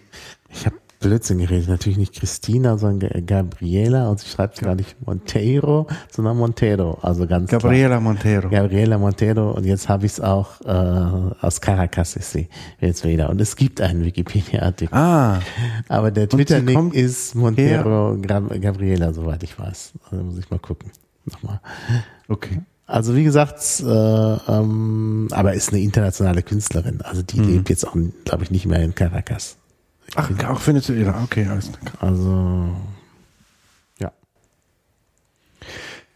Worauf ich gerade kurz eingehen wollte, Ja. äh, dass auch in früheren Zeiten ähm, niedergeschriebene Musik mehr Freiheit zugelassen hat. Ja. Es gab ja oft, Ja. äh, also zu Bachs Zeiten gab es halt wesentlich weniger äh, Anweisungen, wie das zu spielen ist, als später. Ja. Also äh, es gab sch natürlich schon auch eine gewisse Tempoangabe vielleicht und ähm, es gab auch sicherlich äh, das eine oder andere Zeichen, aber die ähm, strengen, also äh, strengen äh, Dynamikbezeichnungen und Tempi-Bezeichnungen, mhm. die wir also so dann in der Klassik und in der, äh, in der Romantik haben, äh, gab es halt mhm. vorher nicht. Es gab auch noch kein Metronom. Das wurde auch erst im ja, 19. Ja. Jahrhundert erfunden und dadurch ja. war halt dann überhaupt auch erst möglich, äh, dass angegeben wurde, das Stück hat so und so viel Viertel in einer Minute, mhm. hat also ein gewisses Tempo und danach ist es zu spielen. Ja. Ich meine, es ist natürlich legitim, wenn der Komponist der Meinung ist, äh, dass auch genau so gespielt werden soll. Also er hat natürlich das Recht, mhm. äh, zu sagen, hier, mein Werk ist so und so mhm. und es möchte auch so aufgeführt werden. Aber dieses Denken war halt früher nicht unbedingt so. Ja. Es war auch früher so, dass äh, sich die Komponisten gegenseitig quasi gerne zitiert haben. Und auch sicherlich in improvisatorischer Art. Mhm. Also ähm, ja. das wurde halt auch wirklich als Ehrenbezeigung dann mhm. aufgenommen und hatte die GEMA halt da auch noch nicht so viel zu sagen. Ja, die gab es ja noch nicht Genau. Und ja, das also auch zu also äh, gewissen Freiheiten, die halt auch im Grunde genommen in niedergeschriebenen äh, Manuskripten mal da waren. Und wenn man noch weiter zurückgeht und jetzt also so bei der alten Musik landet, mhm. wie sie so als solche bezeichnet ja, wird. Bach zum Beispiel. Ist ja auch alte Musik schon. Ja. Also im Grunde genommen, es gibt ja, man muss ja erstmal sagen, was alte Musik ist. Es, eigentlich geht es halt um äh, historische Aufführungspraxis auch. Mhm. Mhm. Und worauf ich jetzt aber hinaus wollte, ist, äh, wenn du immer weiter zurückgehst in die Musikgeschichte, wird die Aufzeichnung, also die schriftliche Aufzeichnung der Werke immer rudimentärer. Und es ja, gibt ja. oft nur eine Stimme. Mhm. Bei mittelalterlicher Musik gibt es oft ja. nur eine Stimme, die auf uns gekommen ist, sozusagen. Ja, weil die Leute Und, selber wussten, was man da noch mit anfangen genau, kann. Genau. Das heißt, sie haben auch improvisiert. Mhm. Und was ich sehr schön finde, dass halt dann Ensembles halt auch selber wirklich live improvisieren mhm. mit solcher alten Musik mhm. und, und oder halt auch mitunter halt auch das äh, mit Noten festhalten, aber auch diesen äh, Pfad wieder aufnehmen. Mhm. Und das ist halt in der alten Musik gang und mhm. gäbe, dass da halt mhm. sehr viel improvisiert wird. Ja, ja. Na, es gab ja eben hm, zu Bachs Zeiten eben auch, also Bach hat ja auch äh, mit herausgegeben, also man weiß, man kennt die Geschichte nicht genau, so ein Gesangbuch, Gemellis Gesangbuch, wo dann eben auch immer nur angedeutet worden ist, äh, wie die Begleitung ist. Also mhm, Generalbass genau. mit Nummern. Und äh, ähm, so dass also wer das heute aufhören will, muss eben auch äh, ja selber äh, was erfinden für die Begleitung anhand dieser Nummern. Wobei auch nicht immer ganz klar ist, was diese Nummern und Zeichen und Abkürzungen immer so im Einzelnen wirklich bedeutet haben. Da muss man natürlich dann forschen ja. oder beziehungsweise halt sich hm. das auch das Wissen irgendwie aneignen. Ich denke ja. mal, bei den Bezifferungen geht es natürlich auch wieder um Intervalle. Genau, genau. Und ja, das ist relativ leicht. Hm. wenn man noch weiter zurückgeht, beim Psalter äh, äh, in der Bibel, äh, da gibt es ja eben auch äh, in der Überlieferung irgendwelche Zeichen, die was mit dem Vortrag zu tun haben, wo man mhm. nicht weiß, wie man sich das vorzustellen hat wie das vorgetragen worden ist. Ich habe mal an einem Konzert teilgenommen, wo jemand versucht hat, nein, also es gibt verschiedene ähm, Theorien oder, oder Modelle, wie äh, was diese Zeichen bedeuten. Und nach einem System ist dann mal bei einem Konzert in Frankreich, bei dem ich da war, eben tatsächlich versucht worden von einer Sängerin eine authentische oder ihrer Meinung nach, mhm. das ist gar nicht ihre Interpretation gewesen, aber sie hat sich angelehnt an diese Interpretation, äh, also zu zeigen, wie das geklungen haben könnte. Ich fand das sehr interessant, hat zum Teil auch wirklich interessant geklungen, aber ich muss wirklich sagen, das ist, sind halt nicht unsere Hörgewohnheiten. Das mhm. ist halt eine ganz andere Art der Musik. Ich meine, das ist tausende Jahre alt und kommt aus dem Orient. Ähm, das ist äh, äh, wirklich für unsere Ohren nicht unbedingt ein Wohlklang.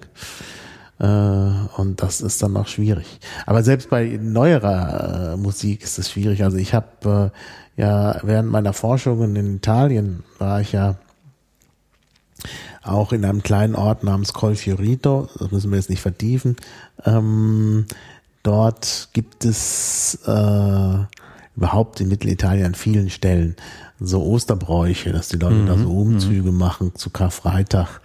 Äh, auch meistens sehr ähm, bestialische Sachen, wo sie halt die Passion da sozusagen nachempfinden. Da laufen halt die Leute dann äh, barfuß mit äh, Ketten an den Füßen und tragen da irgendwelche Holzkreuze. Mhm. Äh, und ich meine, in den Bergen, da ist Ostern, wenn Ostern sehr früh ist, auch möglicherweise noch Schnee.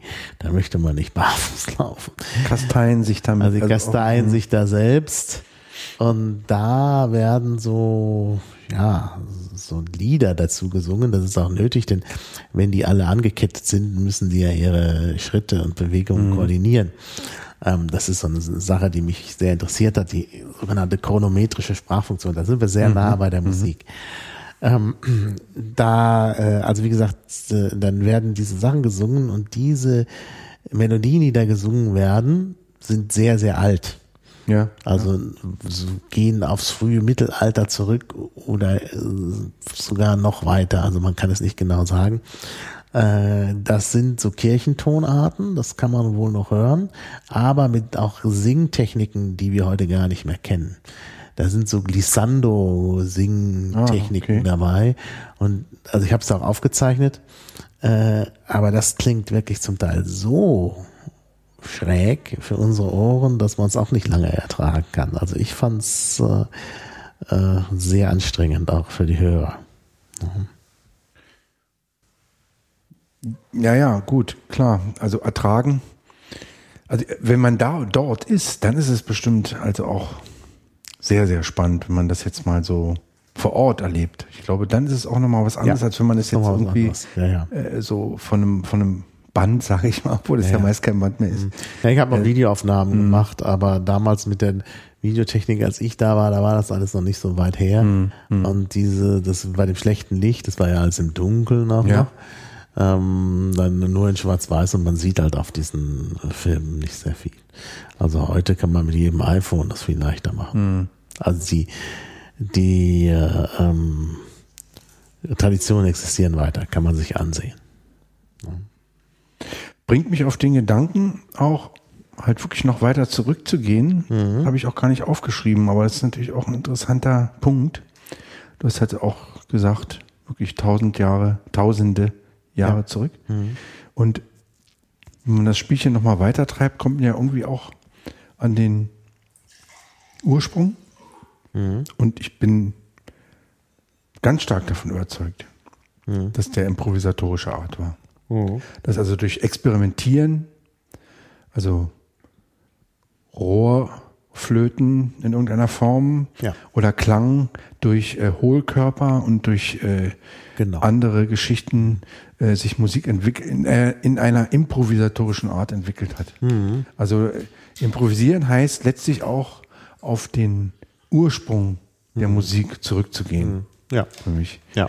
Und mit unserem heutigen Instrumentarium natürlich. Mhm. Mhm. Aber man kann natürlich auch probieren, halt mit einem ganz untypischen Instrumentarium zu mhm. arbeiten. Das ist natürlich auch nochmal eine ja. Freiheit, ja. die besteht. Ja.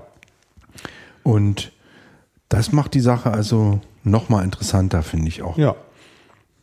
Und also ich finde auch, das ist interessant und selbst wenn ich sage, es ist ungewohnt und man mag es nicht hören, das ist, äh, man gewöhnt sich aber auch sehr schnell dran. Also ich habe, ähm, also ein Kollege von mir äh, spielt da Dudelsack Mhm. Also jetzt nicht schottischen Dudelsack, sondern die, die halt in Europa sehr, also im Kontinent, in den Kontinentaleuropa sehr verbreitet waren, insbesondere in Frankreich.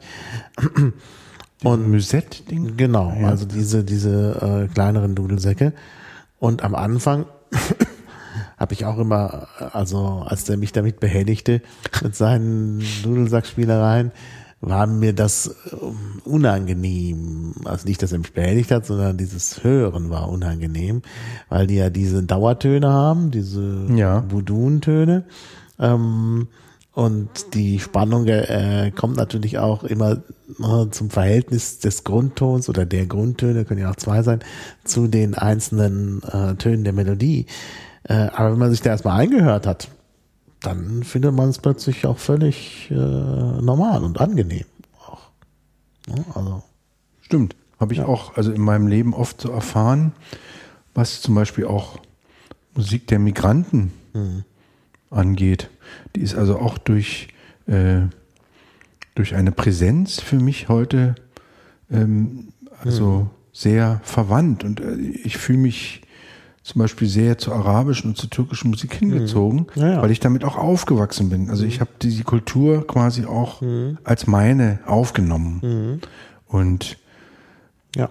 sie ist für mich überhaupt nicht fremd. Also auch diese typische ähm, äh, Tonleiterform, dass also der Halbton nicht nach äh, zwei und drei oder nach drei und vier kommt, sondern gleich bei eins und zwei ist, ist für mich total nah. Also also was in der arabischen und in diesem Kulturkreis sehr viel benutzt wird, habe ich sogar in meine Musik mit aufgenommen, in meine Improvisationen. Ja. Also den Halbtonschritt zwischen eins und zwei gleich zu Ja. machen.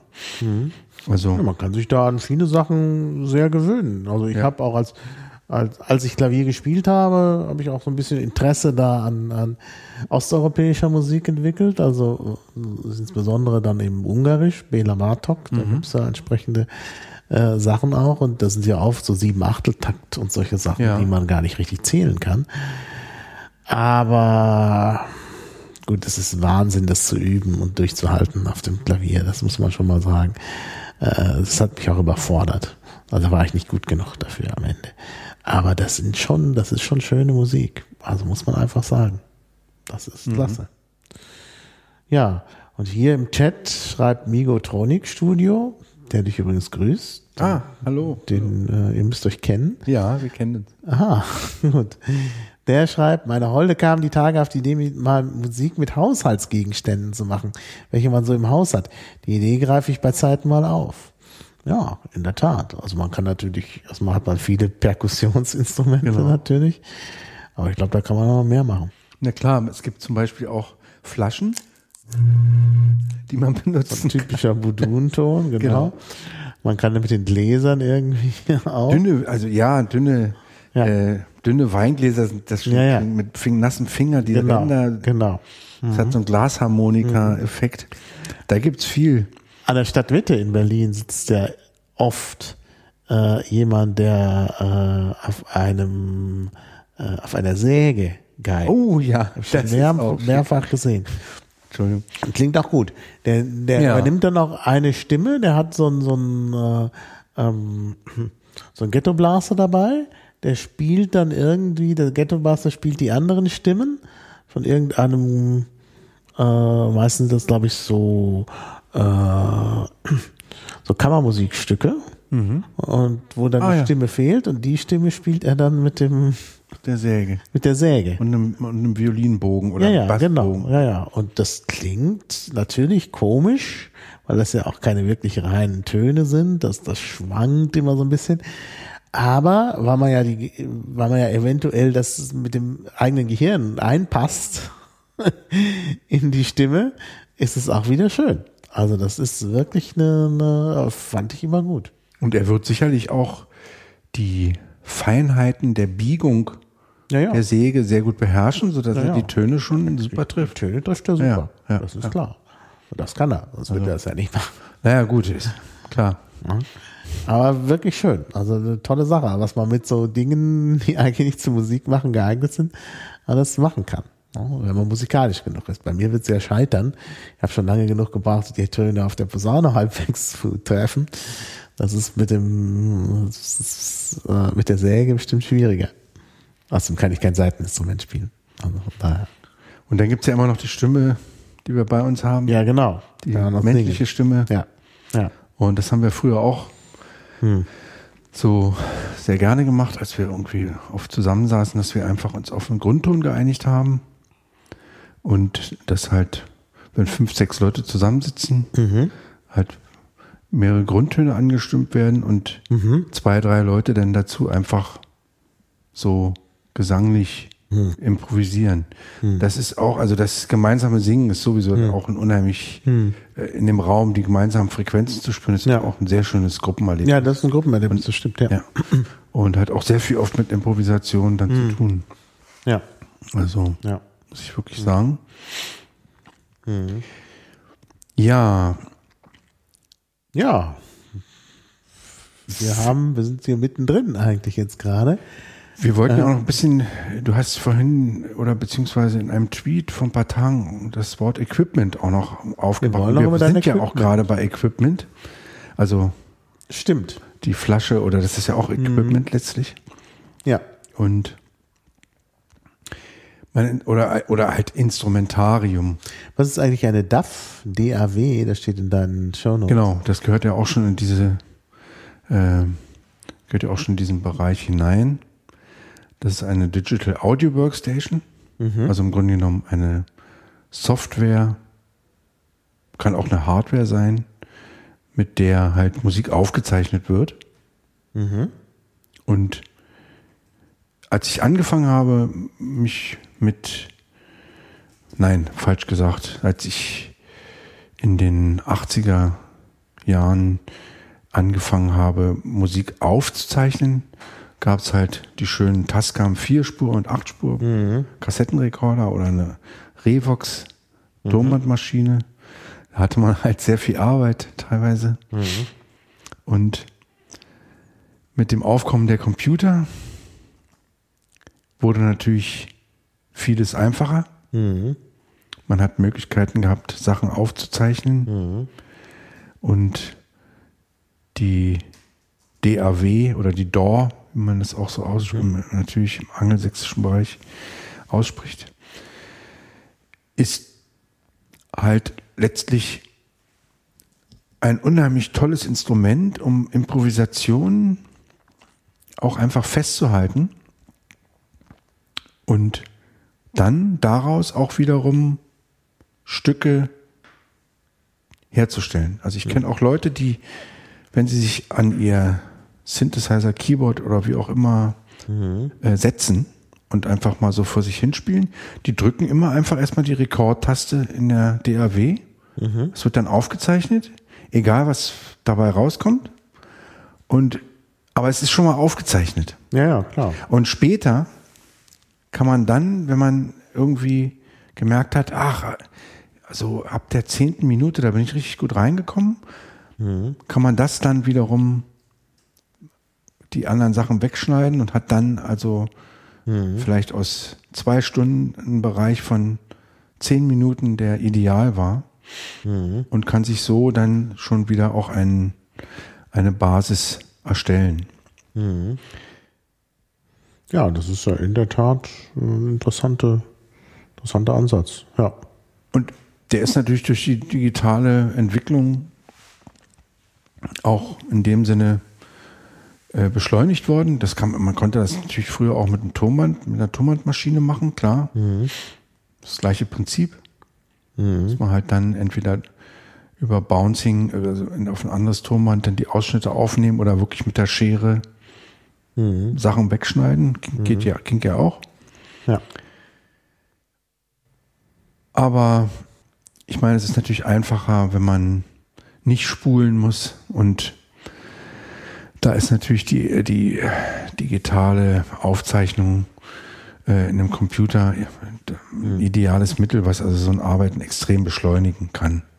Wenn ich mit der Maus die Stelle anklicke, bin ich sofort wieder bei Ja. Minute zwei und dann habe ich ein, ein Funktionswerkzeug, das wird meist so als äh, Rasierklinge dargestellt oder als Schere, kann ich das wegschneiden, fertig. Habe auch bestimmte Rasterungen, die mir das noch vereinfachen.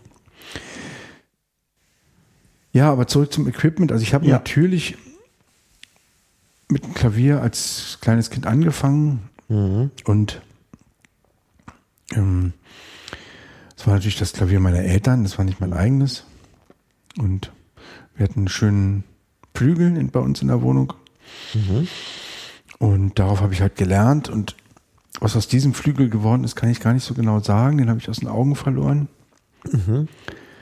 Aber ich habe dann halt, wie gesagt, habe ich vorhin schon kurz erwähnt, am Anfang irgendwann revoltiert gegen das Klavier, gegen den Klavierunterricht und habe dann halt Gitarrenunterricht angefangen und habe mir dann auch relativ früh, das war so mein, ein- mein erstes selbst erarbeitetes Instrument, eine Konzertgitarre gekauft, die habe ich heute noch.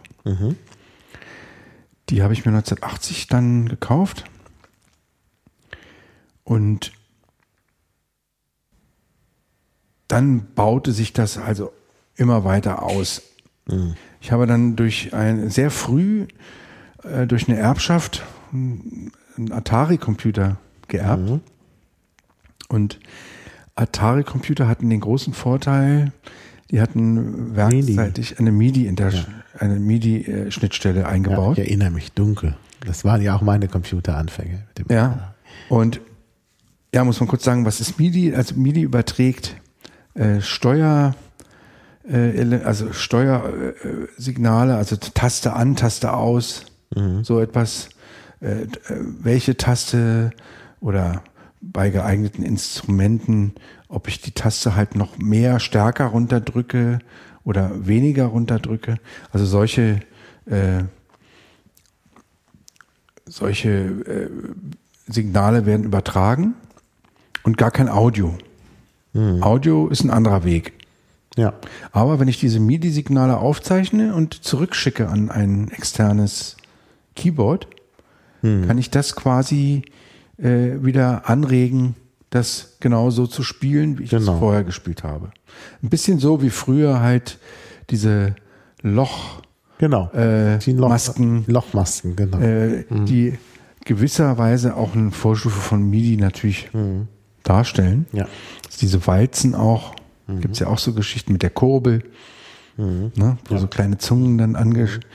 Also, und dadurch habe ich recht früh, also durch dieses Erbstück äh, Atari-Computer und ähm, durch verschiedene andere Geschichten bin ich, andere Geschichten bin ich halt recht früh irgendwie auf diesen Synthesizer-Bereich äh, für mich auch in der ausübenden Praxis äh, gekommen. Das hat natürlich auch mit meiner äh, Hörgeschichte zu tun. Äh, wir haben natürlich als Jugendliche viel Tangent Dream und solche Sachen gehört, Klaus Schulze und so. Und dann hatte ich äh, einen mir natürlich dann verschiedene Synthesizer gekauft. Und nach und nach, das ist ja leider so ein, so ein bodenlose, ist ja leider so eine bodenlose Geschichte, mir so ein Studio nach und nach aufgebaut und habe dann auch immer mehr mich mit diesen ganzen Geschichten beschäftigt, mit den verschiedenen Synthe- Syntheseformen, weil auch das alles äh, improvisatorische Musik halt immer sehr unterstützt hat für mich. Ja.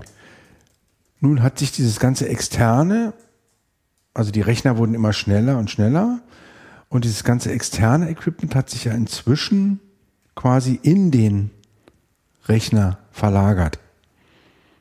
So bin ich heute auch hier. Ich habe also hier äh, ein normales MacBook mit einer äh, freien Software, die nennt sich Nano Studio. Die kann man frei laden. Gibt also für äh, macOS, gibt es auch für Windows und auch als App für iOS. Da kostet es, glaube ich, ein bisschen Geld. Nano Studio. Und das ist wirklich eine, eine tolle äh, kleine Studioumgebung, mit der ich halt äh, auf einem kleinen Laptop mit einem Mini-Keyboard, ich habe hier das Arkai LPK 25 über einen USB-Anschluss angeschlossen, schon halt kleine Sachen machen kann. Es hat auch einen kleinen Sequenzer, äh, mit dem ich halt mehrere Spuren nebeneinander äh, dann parallel einspielen kann. Ich glaube, es sind hier 16, ja, es sind 16 Spuren und habe äh, dann halt äh, mehrere Instrumente, die ich halt auf die 16 Spuren verteilen kann. Und so arbeitet eigentlich eine DAW. So arbeitet eigentlich eine digitale Audio Workstation. Und ich meine, Mac-User sind auch in der glücklichen Lage, dass sie auch so Sachen wie GarageBand drauf Mhm. haben. Das geht dann natürlich noch weiter. Da gibt, da gibt es dann auch äh, schon wieder so kleine Begleitautomatiken. Mhm. Ja, so äh, ähm, kleine äh, Git- Guitarists, wo man halt quasi einen Ton drückt und der spielt das dann ganze Akkorde und so. Mhm. Mein Weg wurde halt dann in Richtung bestimmter Programme bestimmt. Also durch den Atari war ich natürlich bei einem Programm, das hieß Notator. Und das fußt in dem heutigen Logic. Logic ist also auch, hat ins, ge- gehört inzwischen Apple. Es war früher eine Hamburger Firma, eMagic, die das entwickelt hatte. Und das ist halt wirklich auch ein Programm zu einem Preis, wo man wirklich sagt, Hut ab. Also klar, das ist subventioniert. Also ein Mac kostet was. Dafür ist dann aber Logic wirklich relativ günstig und bietet, hat also einen unermesslichen, äh, bietet Unermessliches quasi. Ja. Ich habe mich auch relativ früh sehr stark mit Reason angefreundet. Also Reason ist ein schwedisches Programm, welches einen ganz anderen Weg geht als Logic. Ich will da jetzt auch gar nicht so im Einzelnen eingehen, äh, drauf eingehen. Ein drittes Programm, was ich halt auch sehr interessant finde, ist Ableton Live, weil das wiederum anders als die meisten digitalen Sequenzer einen anderen Weg beschreitet, der auch sehr stark improvisatorisch äh, der sehr stark Improvisation unterstützt. Normalerweise haben ja oft die äh, Sequenzer so eine Zeitlinie, in der du arbeitest. Du hast eine horizontale Spur, ein Instrument, ein Ja. Track und dann hast du halt, wenn du auf Start drückst, so einen Balken, der von links nach rechts wandert. Also du hast immer diesen Zeitverlauf und die Spuren, Ja, klar. verschiedene Spuren sind dann untereinander angeordnet. Und so kannst du dann halt ein Stück aufbauen, indem du in diesem Zeitlinienfenster Sachen aufzeichnest. Ableton Live hat eine ganz andere, äh, es hat natürlich auch diesen Zeitlinien-Editor, aber von Grund auf ein anderes, eine andere Herangehensweise. Es arbeitet nämlich mit so Clips, die in so einer Matrix angeordnet sind und die du einzeln starten, stoppen und wieder starten kannst. Und die Clips, die du nebeneinander hast, also horizontal meine ich, kannst du parallel erklingen lassen. Die Clips, die du vertikal hast, erklingen nie zur gleichen Zeit, sondern nacheinander. Du kannst also jetzt mit Controllern oder mit der Maus Clips starten. Das ist so ein bisschen auch so eine DJ-Herangehensweise, die, die auf der horizontalen Ebene sind, kannst du zusätzlich zur gleichen Zeit bringen. Und wenn du in die vertikale Ebene gehst, kannst du dann verschiedene Clips quasi anstatt des anderen alternativ bringen. Und das arbeitet mit Samples. Da kannst du diese Clips mit Samples vollladen oder aber auch mit MIDI-Dateien, die dann dein, entweder dein externes Equipment ansteuern oder Softwareinstrumente im Computer. Und da hat Ableton Live wirklich was geschaffen. Ist übrigens eine Berliner Firma, hier gar, um um die Ecke entstanden in der Schönhauser Allee. Wow. Äh, da hat Ableton Live wirklich was gebracht, was echt neu war. Das gab es nicht in der Form. Dass du deinen Song, den du machen willst, in so einer Clip-Matrix erstellst und er gleichzeitig in der Zeitlinie aufgenommen wird. Dieses Fenster hast du im Hintergrund, das läuft auch. Und das, da kannst du dann, wenn du in der Clip-Matrix improvisatorisch deinen Song gebastelt hast, kannst du ihn dann verfeinern in diesem Zeitlinien-Editor. Das ist natürlich also wirklich äh, eine geniale Erfindung gewesen. Da gibt es auch inzwischen ein anderes Programm, das nennt sich Bitwig. Das ist von, das funktioniert auch auf dieser, äh, in, hat auch diese Herangehensweise, abseits von diesen reinen Zeitlinien. Äh, Stores wie Cubase, Logic oder Mhm. Äh, Studio One. Sind, es gibt halt da eine ganze Menge. Naja. Und also da war ich wirklich sehr von begeistert. Also und Ableton Live habe ich auch wirklich jedes Update immer mitgemacht. Das ist auch inzwischen bei der Stufe 9,9.3, glaube ich. Ja.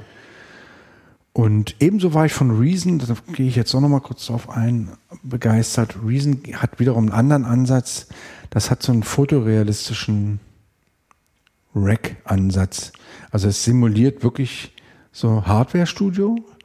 Äh, sogar du siehst, wenn du es umdrehst, siehst du die ganzen Kabel, wie sie so rumschwingen.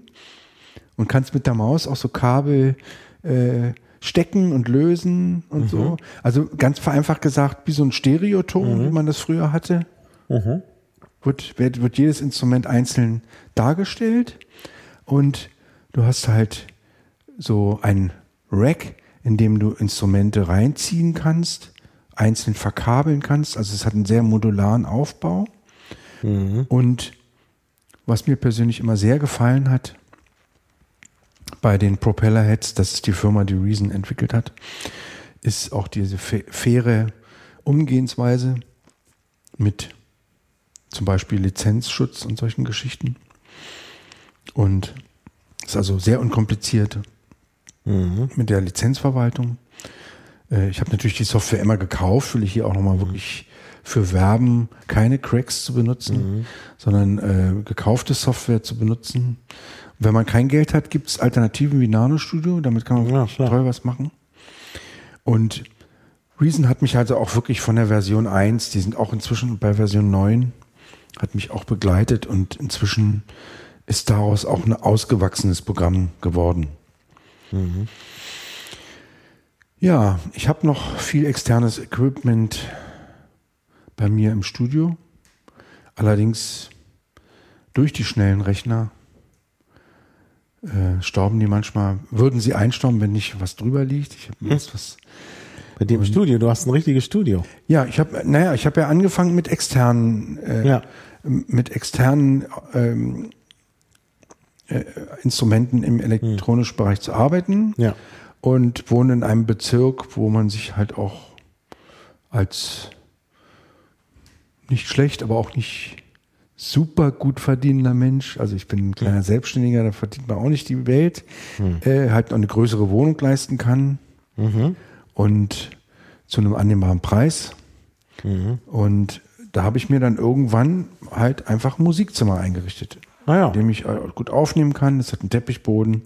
Ja. Ist jetzt kein Studio in dem Sinne, dass die Ecken mit irgendwelchen äh, Elementen abgehängt sind. Das müssen wir ja auch noch machen. Das haben wir noch nicht gemacht.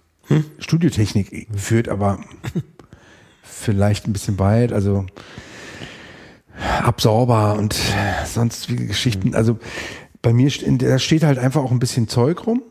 Das heißt, der Raumklang, der hier, ich weiß nicht, wie die Headset-Mikrofone das aufnehmen, aber wenn man. Wenn man hier klatscht, aber die nehmen ja direkt, ich weiß nicht, wie die den Das Raum- nehmen sie nicht auf, weil sie Genau. Nieren. Genau.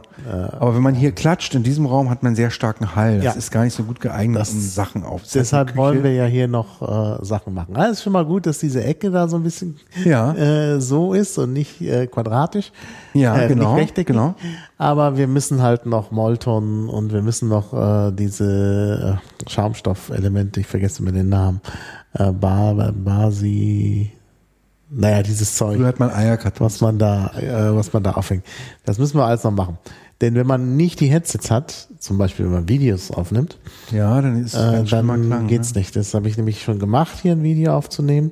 Äh, und da bin ich mit dem Klang überhaupt nicht zufrieden. Hm. Das kann man nicht machen. Und da muss man halt tatsächlich hier noch ein bisschen was machen. Aber Ja, gut, hast du halt ne, wir zwei wissen verschiedene halt- Elemente, ne? naja, So Schlucker und die den Schall so ein bisschen in Ja. unregelmäßige Richtungen. genau, genau. Wir machen das nach und nach. Es ist ja, Ja, ja, ja. Es, ja, das sowas wächst, genau, sowas wächst. Genau. Wie mein Studio damals auch gewachsen ist. Ich hatte am Anfang einen Proteus Synthesizer. Das, Und mit dem konnte man auch halt. Basotec, jetzt kommt es aus dem Chat. Ah, Basotec. okay. ah, verstehe. Basotec ist dieses Schaumstoffzeug. Ja, ja. Was auch nicht so ganz billig ist, aber ja. Mhm. Ist doch schöner als Eierkartons, denke ich. Und hat wahrscheinlich auch eine wesentlich bessere Ja, Wirkung. ja. Eierkartons sollen nämlich gar nicht so gut sein. Ja. Ja. Aber gut. Ja, inzwischen arbeite ich halt halt im Rechner. Ich habe äh, arbeite mit dem iMac. Warum mit Mac? Ich habe halt eine Zeit lang mit Windows-Rechnern gearbeitet. Äh, und ich kann die aktuelle Entwicklung von Windows jetzt nicht so einschätzen, weil ich 2007 oder 8 komplett Windows verlassen habe. Ja, ich habe das auch. Es hat sich natürlich weiterentwickelt und ich möchte das auch nicht, ich bin der Letzte, der jetzt sagt, Windows ist Dreck und ist zu äh, verteufeln. Ich habe es einfach verlassen, weil ich äh, von verschiedenen Punkten beim Mac, bei, bei Apple-Rechnern halt im Musikbereich wirklich sehr überzeugt bin.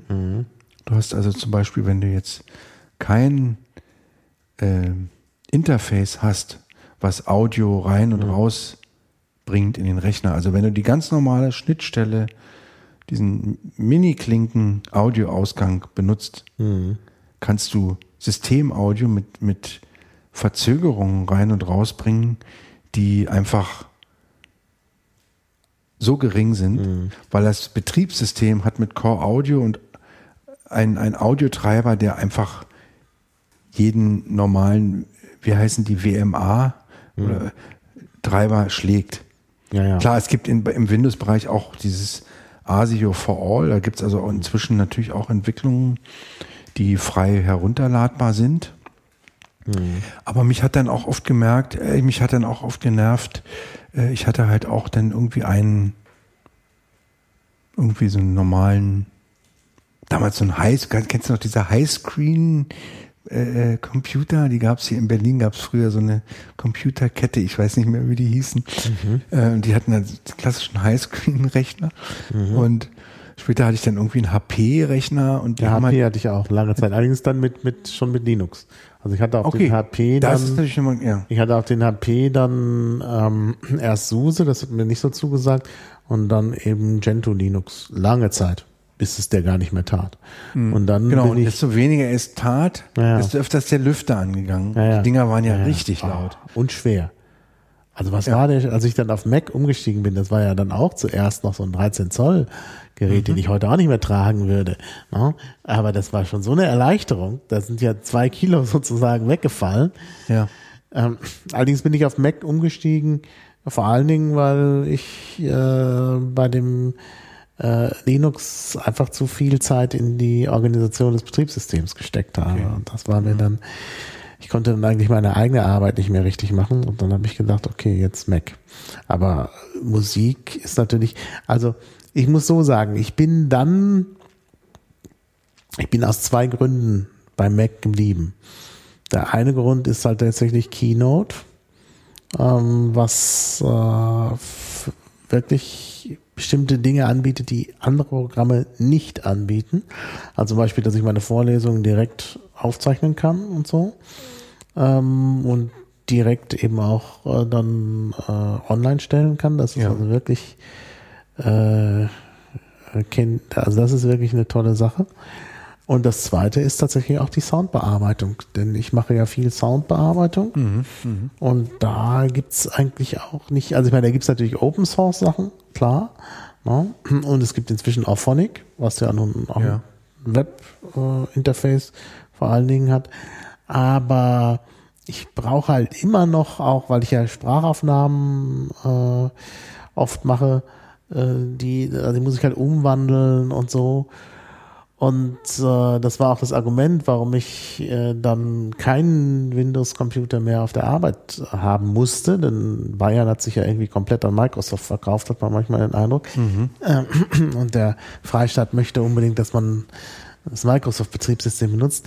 Aber da hätte ich so viel Software dazu kaufen müssen, die unglaublich teuer ist, die beim Mac einfach mit dabei ist. Ja, Ja. Also irgendwas umzukodieren in einen anderen Codec ist halt, also so lossless oder so, ähm, ne, die, diese Geschichten, das ist halt beim Mac einfach sozusagen im System mit drin. Da muss ich nicht teure Software kaufen. Das hätte ich sonst machen müssen. Dafür ist der Rechner wieder ein bisschen teurer, aber Ja. gut. Mich hat vor allem auch die Stabilität des, Dieses geschlossene hat Ja. mich sehr interessiert. Naja. Das ist also ein geschlossenes System, es läuft irgendwie stabiler Ja. und ich muss auch irgendwie nicht groß, wenn ich, ähm, ich meine, du musst ja mit solchen Rechnern, wenn du heute äh, Musiksoftware installierst, musst du ja oft auch online sein, weil du Ja. so ein Challenge and Response Verfahren irgendwie hast oder Ja. Ja. irgendwelche Lizenzschlüssel überträgst. Genau. Und da ist natürlich auch ein Apple wieder, ein ein Apple-Rechner auch wieder im Vorteil, weil du brauchst gar nicht irgendwelche Ja. großen Viren, Programme etc., Ja. sondern kannst also diese ähm, äh, Problematik auch so ein bisschen ausschalten. Hm. Ja. Und- Weil wir nicht zu viel Apple-Werbung machen müssen. Nein, also nein, nein, nein. Viele Dinge gibt's eben Aber auch wir- Open Source. Also Genau. ähm, wer ist, ist noch da? Ähm, na, dieses, also gibt da ein ganz ich komme immer nicht auf die Namen. Mein Namensgedächtnis wird immer schlechter. Dieses Programm, mit dem ich meine Podcasts bearbeite, äh, äh, also schneiden und sowas. Äh, Audacity, genau, Audacity. Ah ja. Und das ist natürlich auch Open Source. Das ist also gar kein, auch gar kein Problem. Also man kann mit Open Source Tools eigentlich fast alles Und machen. letztlich auch in der Podcast-Szene sehr bekannt, Reaper. Ja, ja. Auch, also keine Open aber halt ein Mhm. Das sehr günstiges Source, aber ein Programm. günstiges Programm, ja. Und da gibt's, und läuft auch auf allen Plattformen. Ich weiß nicht, ob auf Linux das läuft, kann ich nicht genau sagen. Aber hier zum Beispiel zum Podcasten, Live-Podcasten wieder Nicecast. Das ist zwar jetzt auch nicht so eine tolle Software. Äh, ich weiß auch nicht, warum die das nicht endlich mal verbessern. Haben da lange nichts mehr dran getan.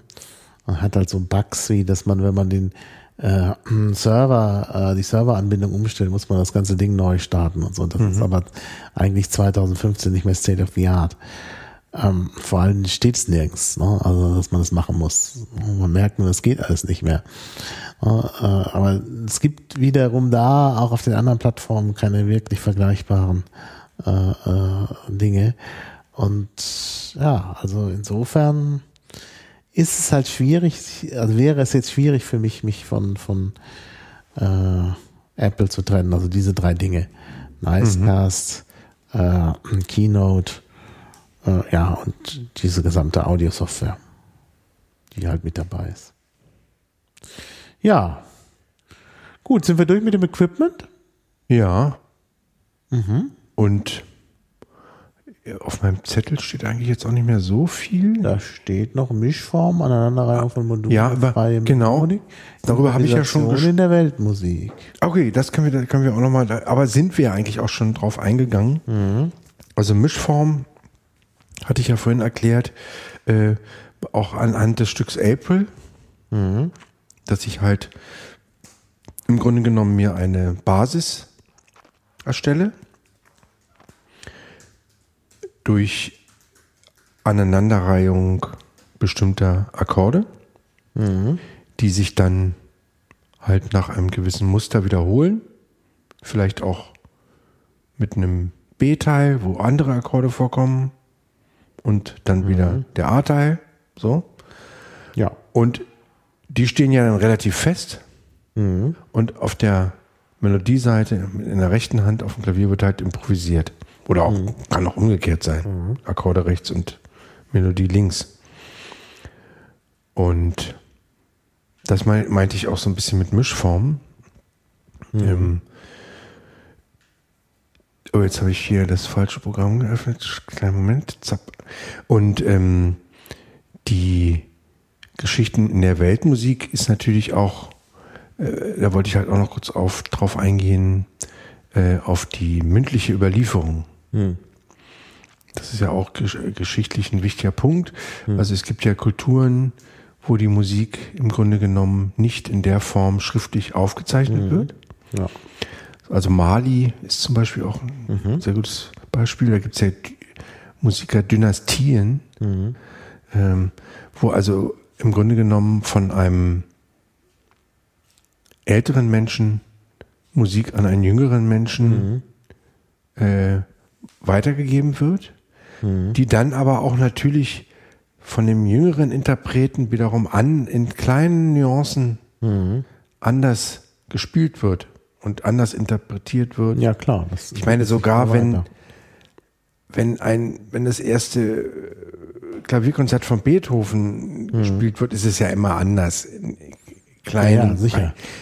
Also auch das, da sind natürlich auch Unterschiede. Aber in, in diesen, äh, also in diesen Weltmusikgeschichten oder auch in der Historie in bestimmten Kulturen, durch diese mündliche Überlieferung hat natürlich auch die Improvisation immer einen sehr hohen mhm. äh, Anteil gehabt, ja. sozusagen. Und das finde ich auch schön und wichtig. Und dachte mir, äh, das gehört hier auch noch kurz, äh, das sollte hier auf jeden Fall auch kurz erwähnt ja. werden. Ja. Also klar, es gab halt auch sicher äh, bestimmte Bestandteile, die feststanden. Mhm. Also, aber ähm, ich denke, es wurde auch immer viel dazu erfunden und mhm. weiterentwickelt. So ja. frei. Ja. Klar. Ja.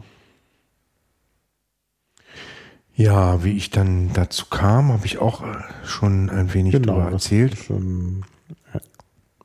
Achso, dann haben wir hier auch noch natürlich einen wichtigen Punkt. Äh, sollte natürlich nicht unerwähnt sein, bleiben. Die Improvisation der populären Musik des 20. Mhm. und 21. Jahrhunderts. Wird da viel improvisiert? Na, natürlich. Ich meine, wenn ich jetzt, äh, schau dir mal an, äh, die Purple, ähm, äh, zum Beispiel eine Studioaufnahme und eine Liveaufnahme. Ja, ist das anders. Sind ganz andere. Und das sind nicht äh, fertig komponierte äh, Stücke, sondern äh, das Gitarrensolo oder das von John Lord, hm. das Orgesole ist live viel hm. mehr ausgeprägter unter Umständen, dauert viel länger und ist hm. natürlich hm. improvisiert auch. Ja, wobei natürlich, und, ja, wobei du natürlich da eine, eine Form der Populärmusik hast, die äh, sozusagen auch schon wieder so eine Hochform ist der Populärmusik. Bei Populärmusik denkt man unter Umständen ja auch an Pop. Und ja, aber für, mich, also Populärmusik. Popsänger können ja oft gar nicht so richtig äh, singen. Also Pop ist für mich ein Teil der Populärmusik ja. des 20. Jahrhunderts. Mhm. Jazz, Rock, Blues, das ist für mich in dem Sinne, gehört für mich schon eher so in die Populärmusik hinein. Hm. Ich bin kein Musikwissenschaftler, ich, hm. ja, aber ich würde das, ich auch nicht, würde das da so eher so hineinpacken. Hm. Und im Free Jazz zum Beispiel hat die Improvisation einen sehr, sehr hohen Stellenwert. Hm. Da wird oft gar nicht aufgezeichnet, hm. sondern die Leute äh, haben eine Session und legen einfach los. Hm. Oder im Jazz gibt's ein Leadsheet. Das genau. ist so ein bisschen ja, ja. auch sowas wie halt die Geschichten, was wir vorhin hatten, mit bezifferten Bass. Da, und dazu wird einfach gespielt. Genau, aber Jazz ist nun wirklich keine Populärmusik, glaube ich. Doch. Ja? Würde ich hundertprozentig ah, unterschreiben. Ja. Okay. Also, ich kenne äh, mich da nicht aus. Also. Adorno hat zum Beispiel den Jazz total abgelehnt. Ja. Als, weil es halt, weil er es halt jegliche Populärmusik abgelehnt hat, sozusagen. ähm, ja, also ich kenne das Wort Populärmusik ja eigentlich auch nur, äh, also natürlich unter der Bezeichnung Popmusik kenne ich sowieso, aber das Wort Populärmusik ist ähm, Musik. Ist kenne ich eigentlich nur aus dem aus der bekannten Erzählung und dem gleichnamigen Film Populärmusik aus Vitula. Aha. Kennst du nicht? Mhm. Ein unbedingt sehenswerter Film. Kenne ich leider nicht. Aus den 2000ern, ich weiß gar nicht, von wann der Film ist. Ähm, äh, da ist er, der Film. Äh, also der ist relativ neu und ja. basiert aus einem, auf einem Buch. Äh, 2004, nach dem gleichnamigen Roman. 2004 ist der Film. Und äh, da geht es um das Leben in Vitula, das ist ganz weit im Norden, äh, nördlich des Polarkreises, da zwischen Schweden und Finnland angesiedelt. Und ähm, also wie gesagt, es gibt einen Roman aus dem, äh, aus dem Jahr 2000, 2002 ins Deutsche übersetzt. Und daraus ist eben dieser Film entstanden. Und sowohl der Roman wie der Film ist, ist schön. Bisschen so anrührend. Mhm. Ja, hat auch ein bisschen was mit äh, Fremdenfeindlichkeit zu tun. Es passt also in unsere äh, Zeit und äh, ja, also unbedingt sehenswert der Film. Und da geht es eigentlich auch um Popmusik, äh, naja, um Unterhaltungsmusik. Äh, äh, genau, wir haben ja Lager und so. Und äh, ähm, da gibt es so ein Schallplattengerät, was da auftaucht, dann mhm. hören halt die Kinder diese Musik und da heißt es eben Populärmusik. Und ähm, daher kenne ich den Begriff Populärmusik, der mir sonst, ähm, also Popularmusik, ja, okay. Ja, genau. Wikipedia weiß, dass es eigentlich Popularmusik heißt. Habe ich ja auch eben gerade Genau. Äh, aber das heißt, glaube ich, Populärmusik. Der Film heißt, ah, ja, also das, ja. äh, die deutsche Übersetzung des, des Buches. Da ist es aber ein ironisch gemeinter äh, Begriff. Aber es ist tatsächlich so, Begriffe Popmusik und populäre Musik unterscheiden sich ein bisschen. Ja, ja. ja, ja. Ich meine, also was hat die Grundlage gelegt mhm. für diese Musik? Das war ja im Grunde mhm. genommen die Musik der Sklavenarbeiter mhm. in den Staaten. Mhm. Und, und die haben also unheimlich viel ausgelöst. Ja. Und ja. die haben ja im Grunde genommen, also wenn man das mal so äh, in, in, einem Zusammenhang, in einen Zusammenhang mhm. stellt, mhm. ist ja quasi aus dem Blues irgendwie mhm. auch der Rock'n'Roll und der Rock und dann auch irgendwie der Pop entstanden. Mhm. Ja, stimmt. Also das hängt ja irgendwie alles zusammen. Deswegen steht so macht das schon Sinn. Ja.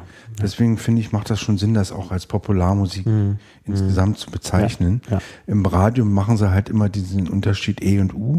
Mhm. Aber ein Divertissement, ja, ja, ja, genau, ein Divertissement oder ein Divertimento ist auch eine Unterhaltungsmusik, mhm. wird aber ganz krass in die E-Musik mhm. reingepackt, mhm. obwohl es irgendwann dafür da war, Leute zu unterhalten. Genau. So, ja. also ein bisschen schwierig, bisschen schwierig. Ja, Und ja, es wird der Sache auch wirklich nicht gerecht. Also ich meine, äh, richtig guten Jazz zu machen, ist auch schwer. Und wenn du diese Popmusik hörst, also die aktuelle, dann denkt man manchmal wirklich, oh, ist das billig. Ja, da brauchen wir auch nicht viel Worte zu verlieren. Aber wo ja. du äh, Jazz ansprichst, da gibt's auch noch eine sehr schöne Technik, die ich allen empfehlen kann, die sich einfach auch mal mit Improvisation beschäftigen wollen. Das sind die Tetrakorde. Hm. Die Tetrakorde haben auch einen eigenen Tonleiteraufbau. Mhm. Da sollte sich eigentlich jeder mal irgendwie, der sich so dafür interessiert, auch einfach mal mit beschäftigen. Äh, die haben ein eigenes System. Und wenn man sich ein bisschen mit Tetrakorde, mit Tetrakorden beschäftigt, also vier Klänge, äh, du musst es vielleicht noch ein bisschen erläutern mit den dann, vier Klängen. Also wir haben ja normalerweise, also wenn wir von der C-Dur-Dreiklang, ist ja so ein mhm. feststehender Begriff. So, C, E, G. Ne? Äh, der, das ist ein Akkord. Und Tetrakorde, da kommt halt immer noch eine vierte Stimme hinzu. Mhm. Und wir haben also, wenn wir den C-Dur-Dreiklang um eine große Terz erweitern nach oben, als vierten mhm. hinzunehmen, haben wir halt äh, dieses, was auch als C Major 7 bezeichnet wird. Haben wir also die siebte Stufe noch mit drin.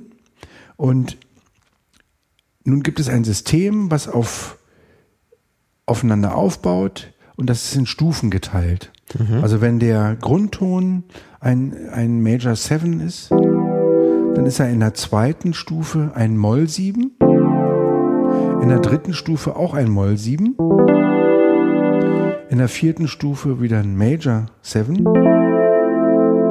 und so weiter. Und wenn man diese Akkord dann in eine Folge bringt, die wird auch meist mit Ziffern dargestellt, zum Beispiel diese 251-Verbindung, kann man sofort anfangen, so Modulation zu machen, hat eigentlich sofort eine, eine Basis, auf der man dann wiederum mhm. äh, Begleitung, also eine Melodie spielt. Mhm. Also äh, Tetrakorde einfach als Mittel, um sich selbst so, eine, so, so einen Teppich zu schaffen. Und sie haben einen sehr schönen offenen Klang, also die Gras, die große Septime hat einen sehr offenen Klang im Gegensatz zur kleinen. Das ist dann der, der, der dominant Septakkord. Der, etwas anders. Und wenn man sich ein wenig mit diesen Tetrakorden beschäftigt und mit den Verbindungen vor allen Dingen, äh, hat man sehr schnell die Möglichkeit, so für sich einfach loszulegen. Mhm. Ja.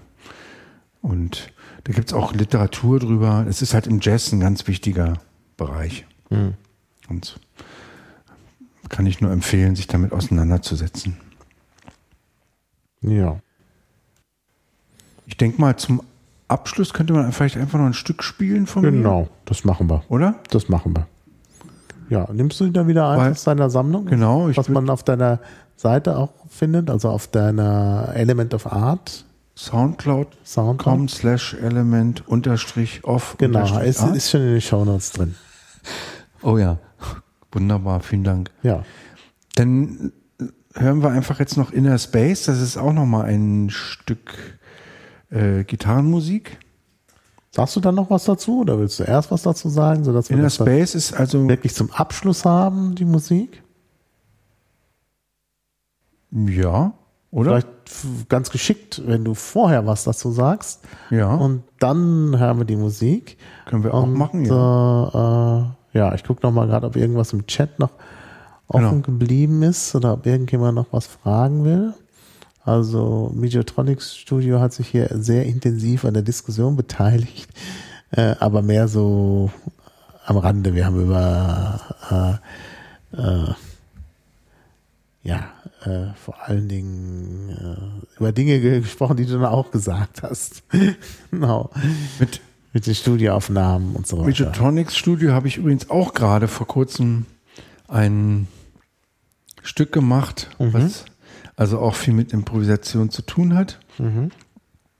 Ich habe das jetzt hier nicht auf meinem Account, Nö, aber aber Wir machen jetzt- Midgetronics Studio hat auch einen Soundcloud-Account und wer mal möchte, kann ja da einfach mal ich reinhören. kann den auch verlinken. Wenn er mir Genau. noch den Link kurz schickt, dann wird er auch, kommt er auch nicht. Genau, genau. Ähm, Inner Space ist halt ein Gitarrenstück, was ich gemacht habe, auch wiederum ähnlich aufgebaut wie das Stück April. Also auch wieder eine ähm, Akkordstruktur, die aber diesmal mit zwei verschiedenen Melodiestimmen auf der Gitarre begleitet wird. Also zwei Melodien. Ich war manchmal äh, der Meinung, das haut nicht so hin, aber irgendwie habe ich mich dann doch damit angefreundet und deshalb wollte ich das jetzt einfach noch hier spielen. Ist das auch Gitarre wieder? Genau, auch äh, Konzertgitarre. Einmal eine Akkordstruktur und zwei etwas ins, im Panorama nach links und rechts gepannte Melodien. Und das wäre vielleicht ein guter Abschluss. Genau. Und Genau, dann können wir uns ja bei den äh, Hörern der Aufzeichnung schon mal verabschieden. Und die Leute im Stream bleiben natürlich noch dabei. Mit denen können wir anschließend noch diskutieren. genau. Okay, ja, dann danke. Sehr, sehr Kommen. gerne. Ich kann, ah, äh, Bitte? Bevor wir, bevor wir aufhören, muss ich natürlich noch ansagen, dass wir jetzt doch nochmal, äh, also sozusagen angeregt durch deinen Auftritt hier, äh, durch das Gespräch, äh, oder schon bei der durch Vorbereitung dieses Gesprächs, ähm, ich habe natürlich mit anderen Leuten auch darüber gesprochen und wir werden jetzt auf jeden Fall noch mehr zur Musik hören. Oh ja, Also ich möchte gerne, und der hat auch schon zugesagt, mit Gerhard Anger, mit dem ich ja sonst immer Lesungen mache, über Ja. Musik sprechen, weil der jetzt auch sehr viel, viel wieder Orgel spielt. Und da machen wir was speziell äh, zu Barock, also Mhm. Bach und so. Und dann spielt er auch selber Sachen, denn dann haben wir kein, äh, kein GEMA-Problem. Und ich äh, würde gerne mit Huckel was nochmal über Gitarre machen, aber Ja. diesmal so richtig und diesmal soll er auch Sachen einspielen äh, von sich, damit man auch äh, da keine, keine Probleme hat, hoffe ich zumindest. Also es wird mindestens in absehbarer Zeit noch zweimal was äh, zur Musik geben. Natürlich vermische ich das erstmal jetzt ein paar andere Themen, aber das soll dann auf jeden Fall kommen und damit die Vorfreude größer ist, wollte ich das auf jeden Fall äh, heute schon mal ankündigen. Äh, dann äh, kommen die Leute dann vielleicht auch dazu und hören auch mal live mit und ja, klar. So, ja. Ähm, ah ja, beim Migotronic Studio ist auch, er schreibt mir gerade, ist auch der Song dabei. Also auf, auf der Soundcloud-Seite, den, den ihr zusammen gemacht habt. Genau, das müsste also das eins der aktuelleren Ja. Äh, Sachen sein. Summer Guitar Inspiration hieß das, glaube ich. ja, genau. Äh, steht hier auch. Hat das, hat Da habe ich halt zwei Summer Guitar Melodie Inspiration. äh, Elemente beitragen dürfen Mhm. und hat mir sehr viel Spaß gemacht. Ich habe halt die Dateien von ihm bekommen, äh, die Einzeldateien Mhm. und habe dann halt immer wieder mir das angehört und dazu dann halt ja so zwei Synthesizer-Solo-Stimmen eingespielt. Mhm. Ja. Okay, also das, um ein bisschen Vorfreude zu erwecken. Und jetzt haben wir zum Abschluss Inner Space. Okay, vielen Dank, macht's gut, danke, schönen Abend. Ja, tschüss.